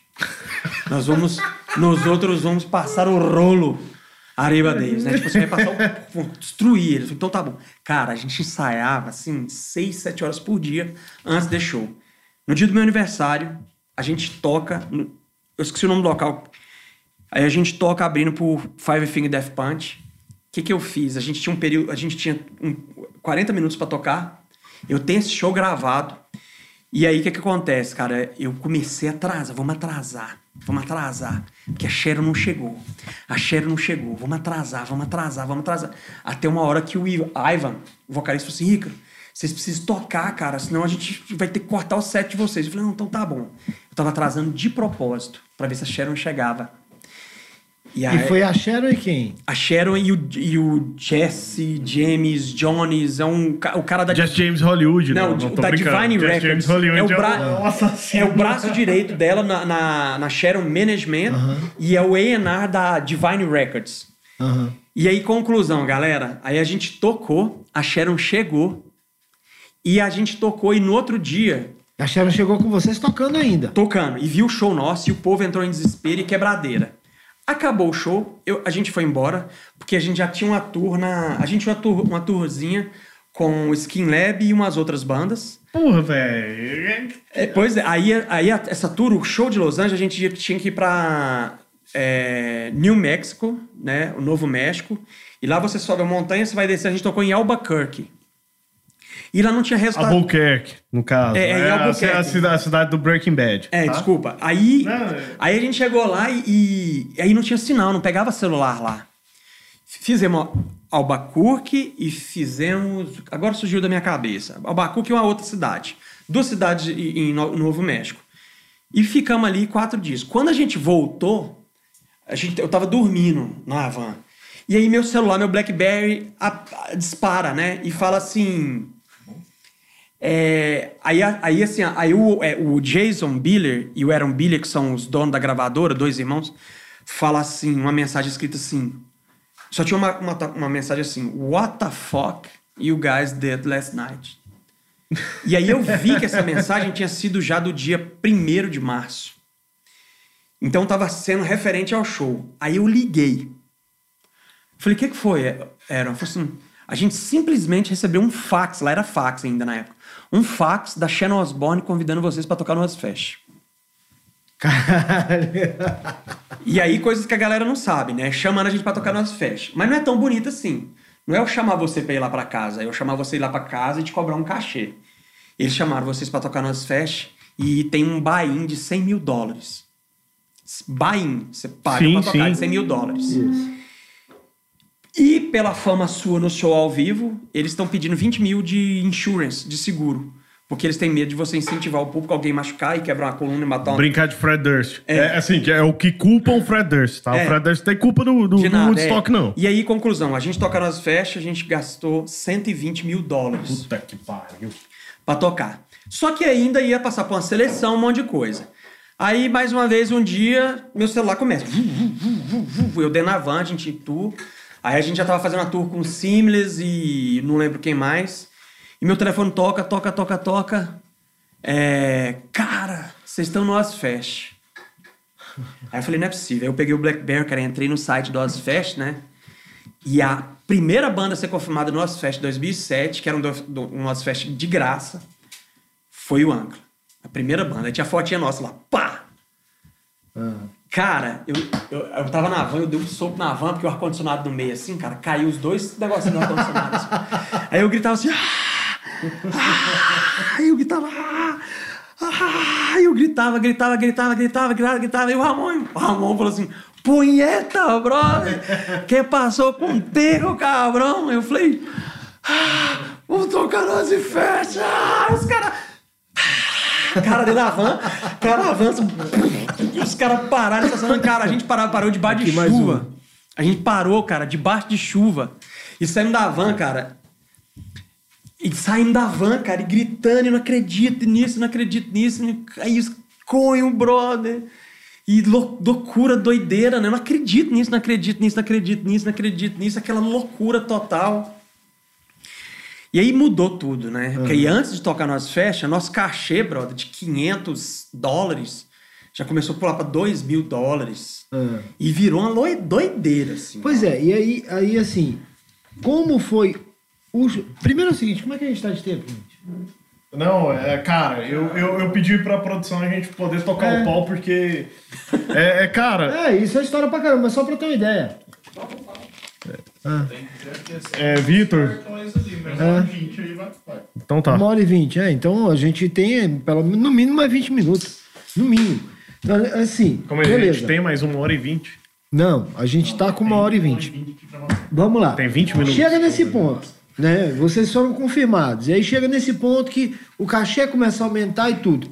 O show. Como é que foi o show?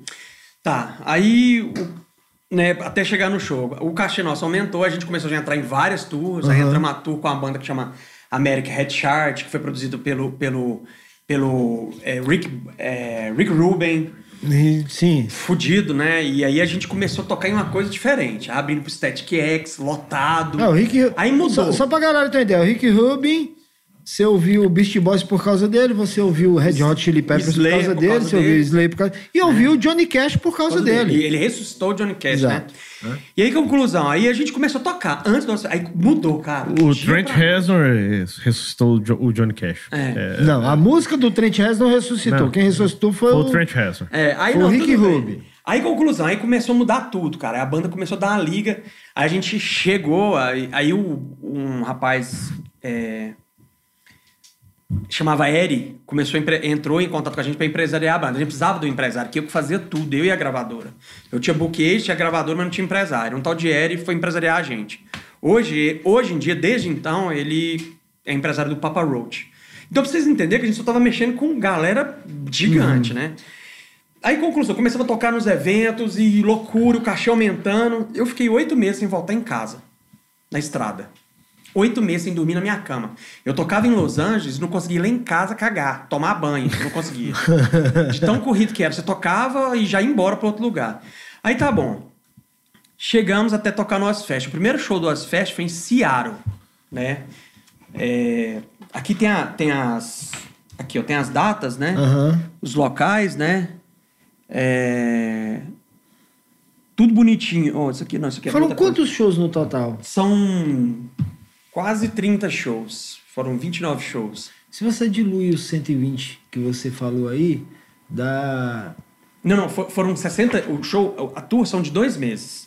Só que o, o- as datas do Ozfest são 29 datas. Por quê? O Oz não tem condição de tocar todos os dias. O Oz ele tem que tocar um dia sim, um dia Sim. não. E algumas vezes era um dia sim, dois não. Então a gente tocava no Ozfest e a gente tocava no- numa, numa outra tour que chamava Off Fest Tour. Que as, aí a gente tocava com Lamb of God, tocava com Hate Bridge, tocava com Static X, tocava com In This Moment, tocava com uma caralhada de banda. Quando a gente tocou. Aí, conclusão, no meio do, do processo, a gente começando a tour, o Eri, empresário nosso, chega e fala: Ó, esse Eri foi muito bom, ele ajudou. A gente tem patrocínio da Piven. Na época, o meu ENR da Piven era o, o Dave Ellefson, o baixista do Megadeth. É, o, o bate- bateria, é, os pratos, guitarra, Ibanez, Schecter. Aí que a gente começou. Cara, aí a gente começou patrocinado por tudo. Monster Energy Drink, Aham. a gente recebia. Chegava lá, a gente recebia o que, o coisa. Jägermeister, a gente era patrocinado pela Jägermeister. Do Monster Energy Drink, ganhava até camisinha, cara. E e tem um Monster Energy Drink que não tem no Brasil, que é um de café frio. Sensacional, cara. Você, parece que você deu uns tecos, o treino deixava você louco. Aí tá bom, aí chegamos em Ceará pra tocar o primeiro show. Quando toca o primeiro show, aí é o seguinte: o- o- são dois palcos, o palco A e o palco B. O palco A era uma banda Lorde da China, era o Static X, o Lamb of God e o Ozzy. O outro palco, o palco B, que é o palco secundário, tinha três headlines: Hate Breed, Devil Drive e Behemoth. E as bandas de baixo falaram. E a maior de- delas é o Hit Bridge. é, não, sim. E a gente falava rotating slot, né? Que é tipo assim, um dia você é primeiro, um dia você é segundo, um dia você é terceiro e um dia você é a última antes das três principais. No sorteio, a gente já foi a, prim- a última banda antes dos principais. No primeiro show. Primeiro show. Quando a gente chega, né? Eu, What's up, Ciara? Aquela lou- doide... Aquela lou- loucura, né, cara? Foi o maior público que você tocou. Sim, o maior público que eu tô foi 77 mil pessoas no Ozfest. Né? Esse, esse show especificamente eu não sei a quantidade de pessoas. Aí tocamos, cara. Aí lá é o seguinte, era muito, muito rápido, né? A gente tinha 25, 20 a 25 minutos pra tocar. Você entra pelo lado A e sai pelo lado B. é, Tinha uma bateria atrás, a gente. Sabe, é muito doido o negócio. É muito organizado. Muito né? organizado, sim, sim. Inclusive, uma hora eu quero bater um papo com, com a turma, os hold de Goiânia, porque a gente tem problema. Que até hold? Não, não, os hold que eu falo assim. Qual hold? É o Pantera, os- o Leozinho, o Leozinho, o irmão do Rodolfo. Ah. Porque, a gente, porque os músicos goianos eles demoram tanto pra montar e vai Não, afinar, e não, traz nem, não traz nem o instrumento afinado pra tocar na Não. porra. Chega lá no palco, tom, tom, em cima do palco e o povo vai te esperando pra tocar, mas tudo bem. Não leva nem. Não, pois é, né? Nem cabe, é uma desgrama. E lá não, cara, a gente tinha dois minutos. É linha de montagem. É, dois minutos Não, cara, é, é pit stop de Fórmula 1. Cara, né? é, é. pô, A bateria ela tinha um case de roda, né? Os, os gabinetes tinham um case de roda. Então, quando acabava o show, o guitarrista simplesmente ele pegava o cabo dele com a guitarra, saía e a galera já ia empurrando os gabinetes. E eu, como vocalista, né? Eu só saía. Quando. Aí, aí nesse, nesse processo, eu perdi o empresário, que ele foi trabalhar com o Papa Roach, ele recebeu o convite para trabalhar com o Papa Roach, eu fiquei sem empresário. E o Power Road só presta o primeiro disco E e, e e segundo, duas, e duas menos, músicas é. de, de segundo. E aí eu comecei a fazer o trabalho de empresário. Então eu tava naquelas phone call com a Sharon Osbourne, com os empresários das bandas, e eu e Icaro lá. Falando com a galera em inglês e resolvendo os rolê da tour, esse tipo de coisa. Sem problema. Até depois a gente arrumar um, o Patrick Owen de Swayze. empresário. O- Não, brincadeira. ele era simplesmente empresário do Prince. Puta Cara, o que empresário pariu, o velho. Empresário do Prince. Eu, eu já dormi no escritório. Eu já dormi no escritório do Prince. Puta que pariu. Enxuguei com o roupão dele com o símbolo da coisa. Bordado em dourado. Juro para minhas filhas. Sabe? Então tá bom, voltando. Aí, cara, quando a, gente, quando a gente fez o primeiro show, cara, eu saí do palco. E eu saí do palco fui lá pra grade, cara. Aí o, o, tu, o tu de nosso veio falar: o que foi? Que foi? Cara, eu chorava compulsivamente. Eu chorava, isso é uma coisa assim que, sabe, assim, uma coisa compulsiva. O cara, o que que foi, cara? Eu falei assim, cara, você não tá entendendo. Você não sabe de onde eu venho. Você não sabe quem que eu sou pra estar aqui. Você não sabe quem que eu sou pra Você não estar sabe aqui. quantos piquinhos eu comi pra trás. Cara, pão de queijo. É. Cara, eu sou um pão de queijo em pessoa, né? Mas assim. Mas não, não é isso. É... Não, não, cara, assim. é, Cara, assim, eu lembrei de tudo que eu passei pra estar ali, entendeu? É isso que eu ia dizer, assim, a questão é o seguinte, aí eu vou entrar numa discussão mais pessoal. A questão da satisfação, vamos voltar aqui ao que a gente estava conversando no início. Você falou, e eu repeti isso aqui, né? Cara, é, eu não acredito em sonho, eu tenho foco, eu tenho meta.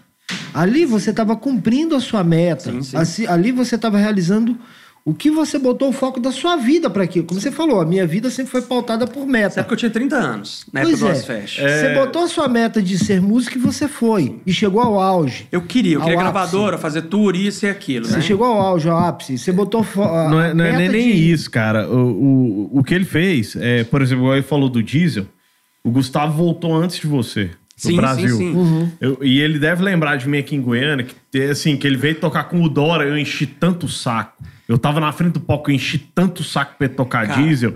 E nem era a formação do diesel mais. Ele olhou assim pra mim e falou, cara, você é insistente. Ele falou, você é insistente. Eu falei, sou. Quem, né? Eu falei, eu quero ouvir Quem? diesel. Eu falei, eu não vim pra ouvir o Dora. Eu fiz ele tocar diesel com o Dora. De tanto que eu insisti, eu fui chato. Mas é o foda deles. Eu vou falar uma coisa pra vocês. É porque é uma coisa muito pessoal. É por- é porque Mas você- Se eu contar pra vocês a história do Dora, por que, que o trem desandou, vocês não têm Não, noção. não, é, assim, eu só. é, você foi além. E assim. É isso. O que eu quero dizer é que você foi além. E uma galera aqui em Goiânia, a, a Antipante, a. Que. Cara. É, um bando de gente que é soberba e, e não fizeram porra nenhuma. E te- que gosta de queimar, gosta de queimar o Darim. É, é um dos caras que, eu- quando eu falo assim, bicho, você não- vocês não conhecem os caras. Sabe? Não. Você, vocês acham que fizeram muito porque queimaram alguns CDs. Queimaram que a gente fala é gravar. Sim. Né? O, Sim, tanto que o programa de gravar CD chama Nero, né? É. Chamava Nero. E é uma galera que acho que fez muita coisa. Você fez muita coisa. É. É, você me inspirou com, é, como vocalista, porque a gente teve um contato muito próximo, por mais que a gente não conviveu junto. Sim, tipo, sim. eu sou primo do Homem, né? Que te sucedeu no, no Cash for Chaos minha tal. brother, brother. É, então, assim, cara, o seu rolê, o que você fez foi muita coisa, cara. Cara, é muito doido, assim. Mas é uma. é- é- o, o mais importante, você sabe o que que eu acho que é, o Ícaro? É que essa história não é conhecida em Goiânia e isso é que é foda. Mas deixa e eu te outras, Não querendo desmerecer o rolê dos outros, mas outras histórias que talvez não tenham a mesma importância do que a deles Cara, são mais é igual a gente falou valorizadas. com, com os meninos do W7. Tipo assim, cara, o corre, o corre vai para outro lado. De, de alguma maneira. O que eu falei pro, pros meninos WC ali, talvez você não tenha ideia da importância que você tem pro rolê. Sim, sim. Só que a galera. Porque é o seguinte, eu fiz pra mim. Eu não fiz pra tirar onda. Não- essa, essa história que eu tô contando pra vocês, pouquíssimas pessoas sabem. Porque eu fiz pra mim. Agora eu sou Ícaro, pai da Yasmin e da Maia. Não, você era Ícaro Stanford. É. Hoje você é o Ícaro Santana. Santana, isso, isso. Hoje eu sou o pai do, da Yasmin e da Maia, que elas são minha vida, junto com a minha esposa Janaína. Então eu nunca tirei onda. Não tem pra. Eu, eu fiz pra mim, eu amo isso aqui. Cara, quem me conhece sabe que eu continuo escutando as mesmas desgraceiras. Eu tô com a minha meta pessoal agora de, de disco, de comprar toda a discografia que o Jesse Pintado do Napalm Death gravou. Ninguém nem sabe, todo mundo fala de Dimebag Darrell, fala de, de, de Tommy Iommi do, do... Cara, o meu cara que eu idolatra é o Jesse Pintado, que tocou na Palm Death. Eu quero comprar tudo que ele gravou em vinil. Então, se eu gosto da parada, eu estudo a parada até hoje, eu escuto tudo. Tudo, tudo, tudo. Não importa o estilo de música, desde que seja bom. cara. 31 de outubro a gente teve uma discussão no Messenger. Discussão não. Sim, não é, batemos um papo. É. É, é o que é que você foi falou, pô, você não gosta de Slayer, mas você gosta de Limp Bizkit. Eu falei, cara, Limp Bizkit é minha geração, mano. Sim. É. Eu gosto dos dois, cara. É. Sacou? Eu, eu idolatro Slayer. No dia que eu conheci o Slayer, no show do lançamento do Supercharge do Machine Head, que o Pete me chamou e me apresentou o Tom Arraia, eu fui pro banheiro chorar do, do, do Isca Gogô. O Tom Arraia, o cara, o cara que me influenciou a parada. Eu já fui numa missa com o Tom Arraia do Slayer, o Bruno do Brujeria. Os caras têm uma mesa desse tamanho cheia de santos. Os caras são católicos fervorosos. É. E ninguém sabe disso, cara. O Tom Arraia de bermuda e sapato sem meia, numa, numa missa da igreja católica. Não, é, ele é extremamente conservador, né? Sim, Assim, sim. muito- E, e assim, é, e tanto que o Slayer se aposentou agora por causa dele, cara. Por que, que ele é? Não, ele quer dedicar. Ele falou, ele quer dedicar a neta dele. Porque a esposa, a filha dele, o filho dele crescer, ele não acompanhou. E agora ele quer ver a neta crescer. Por isso que o Slayer acabou, cara. É, então, assim, o, o que eu fiz foi pra mim, cara. Do meu coração, porque eu gosto. Então eu não fiz pra. Sabe, tanto uma vez que a gente tocou num evento lá em Trindade, o, um dos primeiros shows que o Kamura tocou. E aí o Japão falou pra mim, Ícaro, desculpa. Eu falei, desculpa o quê, Japão? Você toca, tocando lá, não sei onde, agora vem tocar nessa desgraça aqui. Por causa do produtor na época também. Eu falei, não, Japão, eu tô aqui por causa de vocês, cara. Eu quero estar com vocês. Eu tô aqui pra, por causa da música, eu não tô aqui por causa de nada. O- o- as outras coisas são relativas. Se o povo vai gostar ou não, eu não tenho esse controle. O controle é, eu gosto de fazer isso, eu gosto de estar com esses caras que estão tocando, e eu tô fazendo esse rolê. Então, eu, eu lembro até hoje, Japão me pediu, eu falei, não, de forma alguma. Então, nunca, cara, não preciso falar nada. Eu participei de umas coisas. Igual que você tem, eu não tenho nem muita foto, cara. Uma coisa que eu guardei aqui na minha cabeça e no coração, entendeu? Conclusão, fizemos esse show, acabou o Ozfest, a gente tava com caixa de 10 mil dólares. Entendeu? E aí o pau torando, bombando, bombando. A gente tocou num festival na, na Flórida com, com Obituary, In This Moment, é, é, Hell Yeah.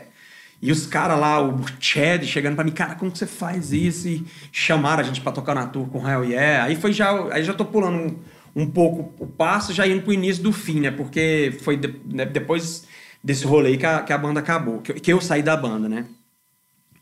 Então, assim, fizemos rolê, tocamos no Ozfest, conheci o Oz, conheci o Jack, sabe? Conheci todo mundo, já conheci os caras do Hate Breed, aí viramos brother da galera. Os caras do Lamb, do Lamb of God chamando a gente pra churrasco na, na, em Filadélfia. Os caras tudo vegetariano, churrasco vegetariano, nunca tinha ido na minha vida. É uma bosta. Nunca comi tanto pi- é, é, pimentão verde, amarelo e vermelho, peidei igual um cavalo. Aquela porra só serve pra você peidar, brother. Que porra é essa? cara? Mas encheu meu pano, Calma aí, cara. americano já não sabe fazer churrasco. E me faz de pimentão, brother.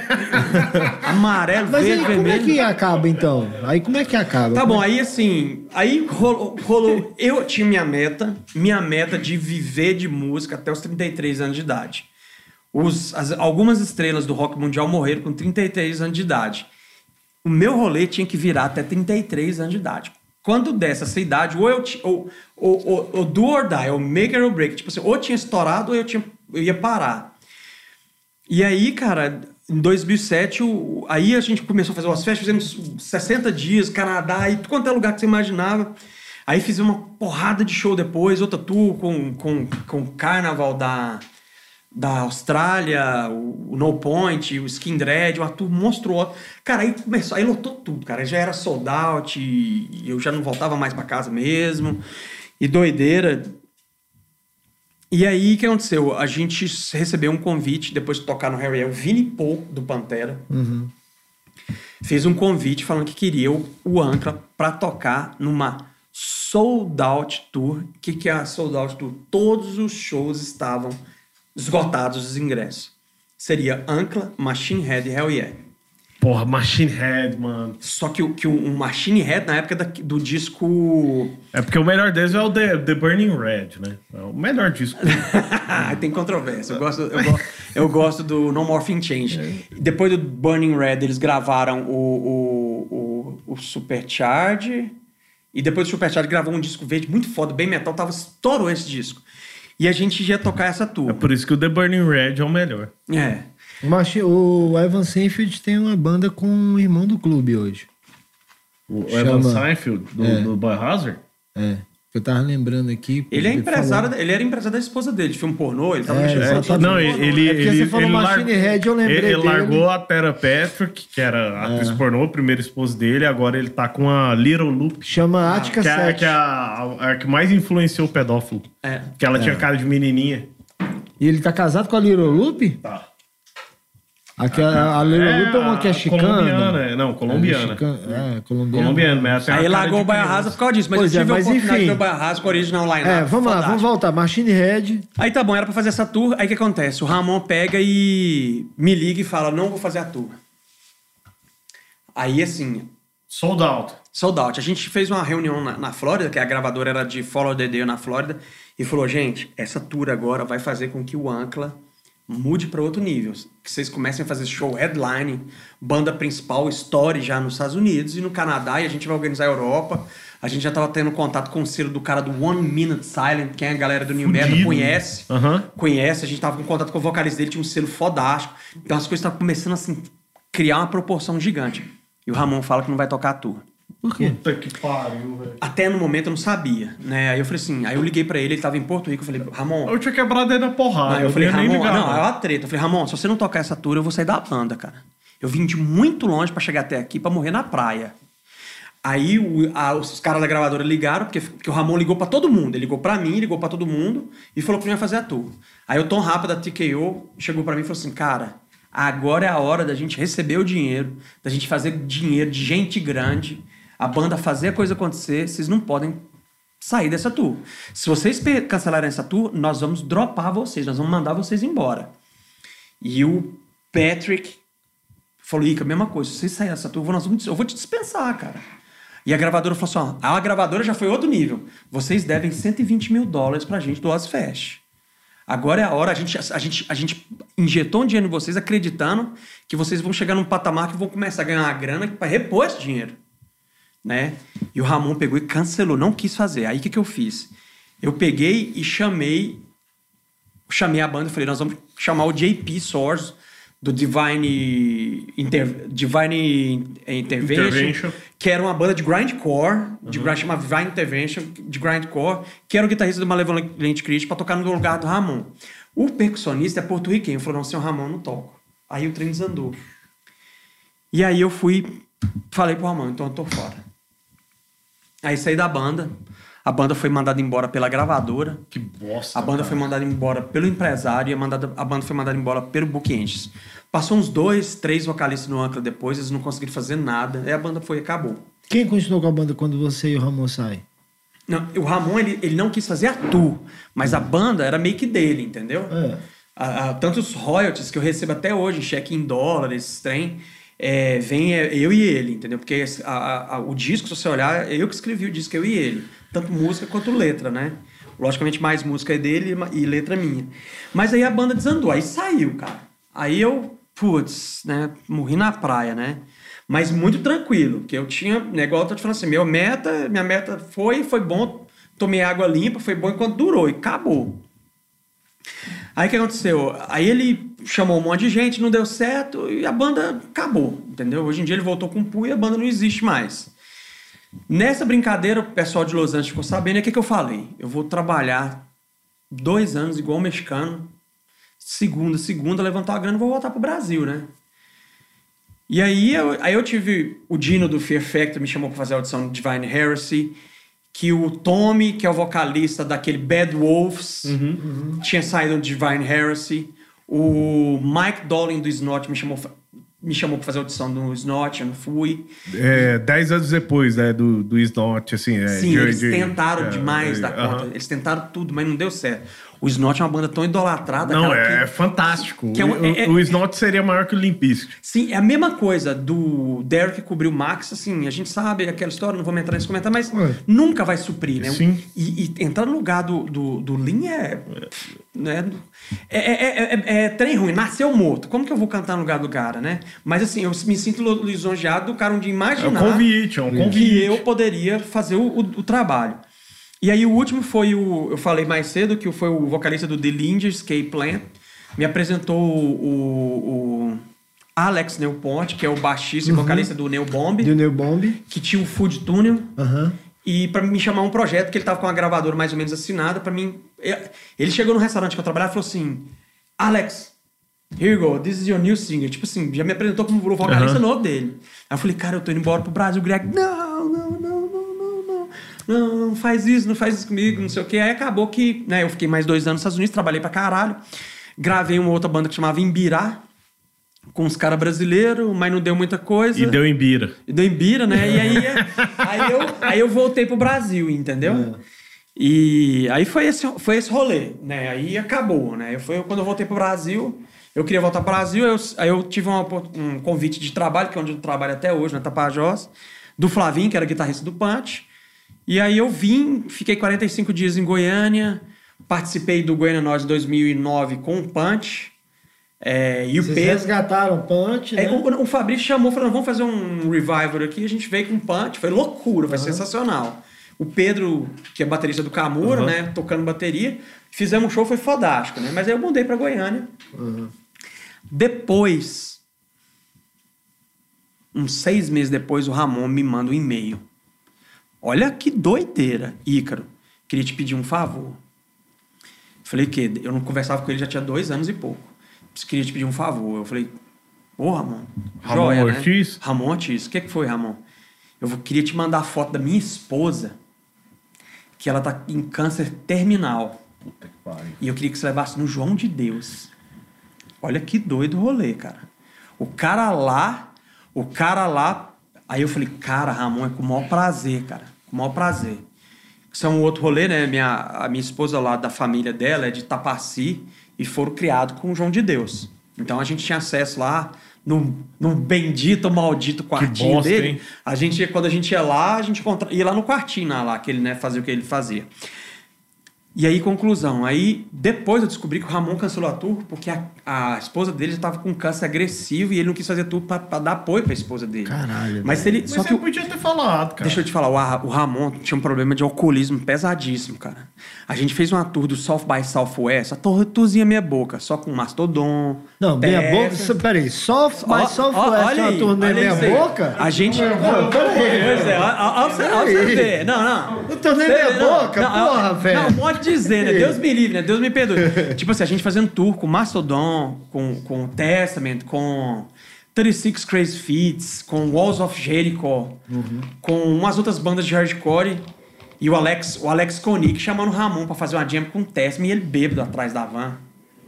Então ele estava com um problema de alcoolismo. A gente foi descobrir depois que era de, de depressão por causa do rolê da esposa dele, entendeu? Eu vi que no final da tour ele começou a brigar por causa de dinheiro, porque a gente dividia o dinheiro na tour entre todo mundo, né? Logicamente você tem que pagar empresário, Claro. todo mundo, mas a gente dividia o dinheiro igualmente entre os músicos, porque o rolê na estrada é igual. Aí, conclusão, cara, aí eu fui descobrir isso aí depois. Se ele tivesse capacidade de conversar com a gente, gente, ó, bota o guitarrista, eu recebo uma parte do cachê, mas pra banda não morrer. Ele não teve capacidade de falar isso com a gente, cara. Porque até o rolê seria diferente. A Sim. banda continuaria. Continuaria, e ele também E aí, até no futuro, próximo, Sim, depois, ele volta e fala, cara, eu, eu, eu cancelei aquela turnê por isso, por isso, por isso. Poderia falar pra nós, cara, igual aqui, eu tô em Goiânia, eu tenho Eduardo. Eduardo, eu tô com... De- deixa eu Meu- só... Quanto tempo a gente tá? Por que, que eu tô perguntando, Ícaro? Pelo, pelo seguinte, o que eu queria ver contigo aqui, o Pavel não tá aqui agora. Vamos marcar, e vamos marcar para o mais breve possível, fazer uns shots. Que a gente, eu tenho falado sobre isso frequência, Yuri, que é da técnica nossa aqui, sabe disso. A gente quer fazer uns, uns spots pequenos, assim, com histórias específicas. Vamos marcar pra gente contar histórias. Você sabe por quê? Porque é o seguinte, porque senão fica muito longo, a galera não vê. Isso. E a gente tem muita história pra contar com calma. Nossa, cara. mano, tem trem, você vai emendando assim, é É, brutal. é mais ou menos, eu vou esperar o Pavel voltar pra gente encerrar aqui, mas assim, é mais ou menos o que eu falei pro WC. Você tem importância em uma história que talvez você não tenha dimensão disso pra essa turma. Eu, por exemplo, tinha uma ideia pequena. Pequena. De muito das coisas que você tá falando agora, eu tinha uma ideia pequena. E muita gente que tá vendo a gente aqui agora também tem uma ideia pequena, talvez. Tanta coisa que a gente não lembra tudo, né? Eu tô Pois é, lembrando. mas eu quero que a gente faça isso. Porque assim, a gente realmente chegou num limite. Não, não, tá no limite. E aí, o que, que eu tô falando aqui pra ele? A gente vai marcar. E aí, ele vai ser o pontapé daqueles spots que a gente falou. Sim. Entendeu? Podemos fazer isso? Sim, eu tô à disposição. É, Vamos lá. Primeiro, o que que você tem feito aí? O que que você tem de projeto inicial pra gente encerrar mesmo assim? Sim, é. Aí, assim, hoje em dia, assim, eu, né, a gente fui convidado pelo Pedro para tocar no Camura. Esse aqui é o primeiro disco, né, o Beating the Odds, que tem o Isso. Marlos Hiroshi e o Fredox, são dois irmãos não, meus, Aham. assim. É, você tem o Japão, o Fredox, o Pedro e você, né? cara? É, e aí a gente gravou esse disco, né, aí o, o, o Japão posteriormente saiu, depois o Fredox. Foi.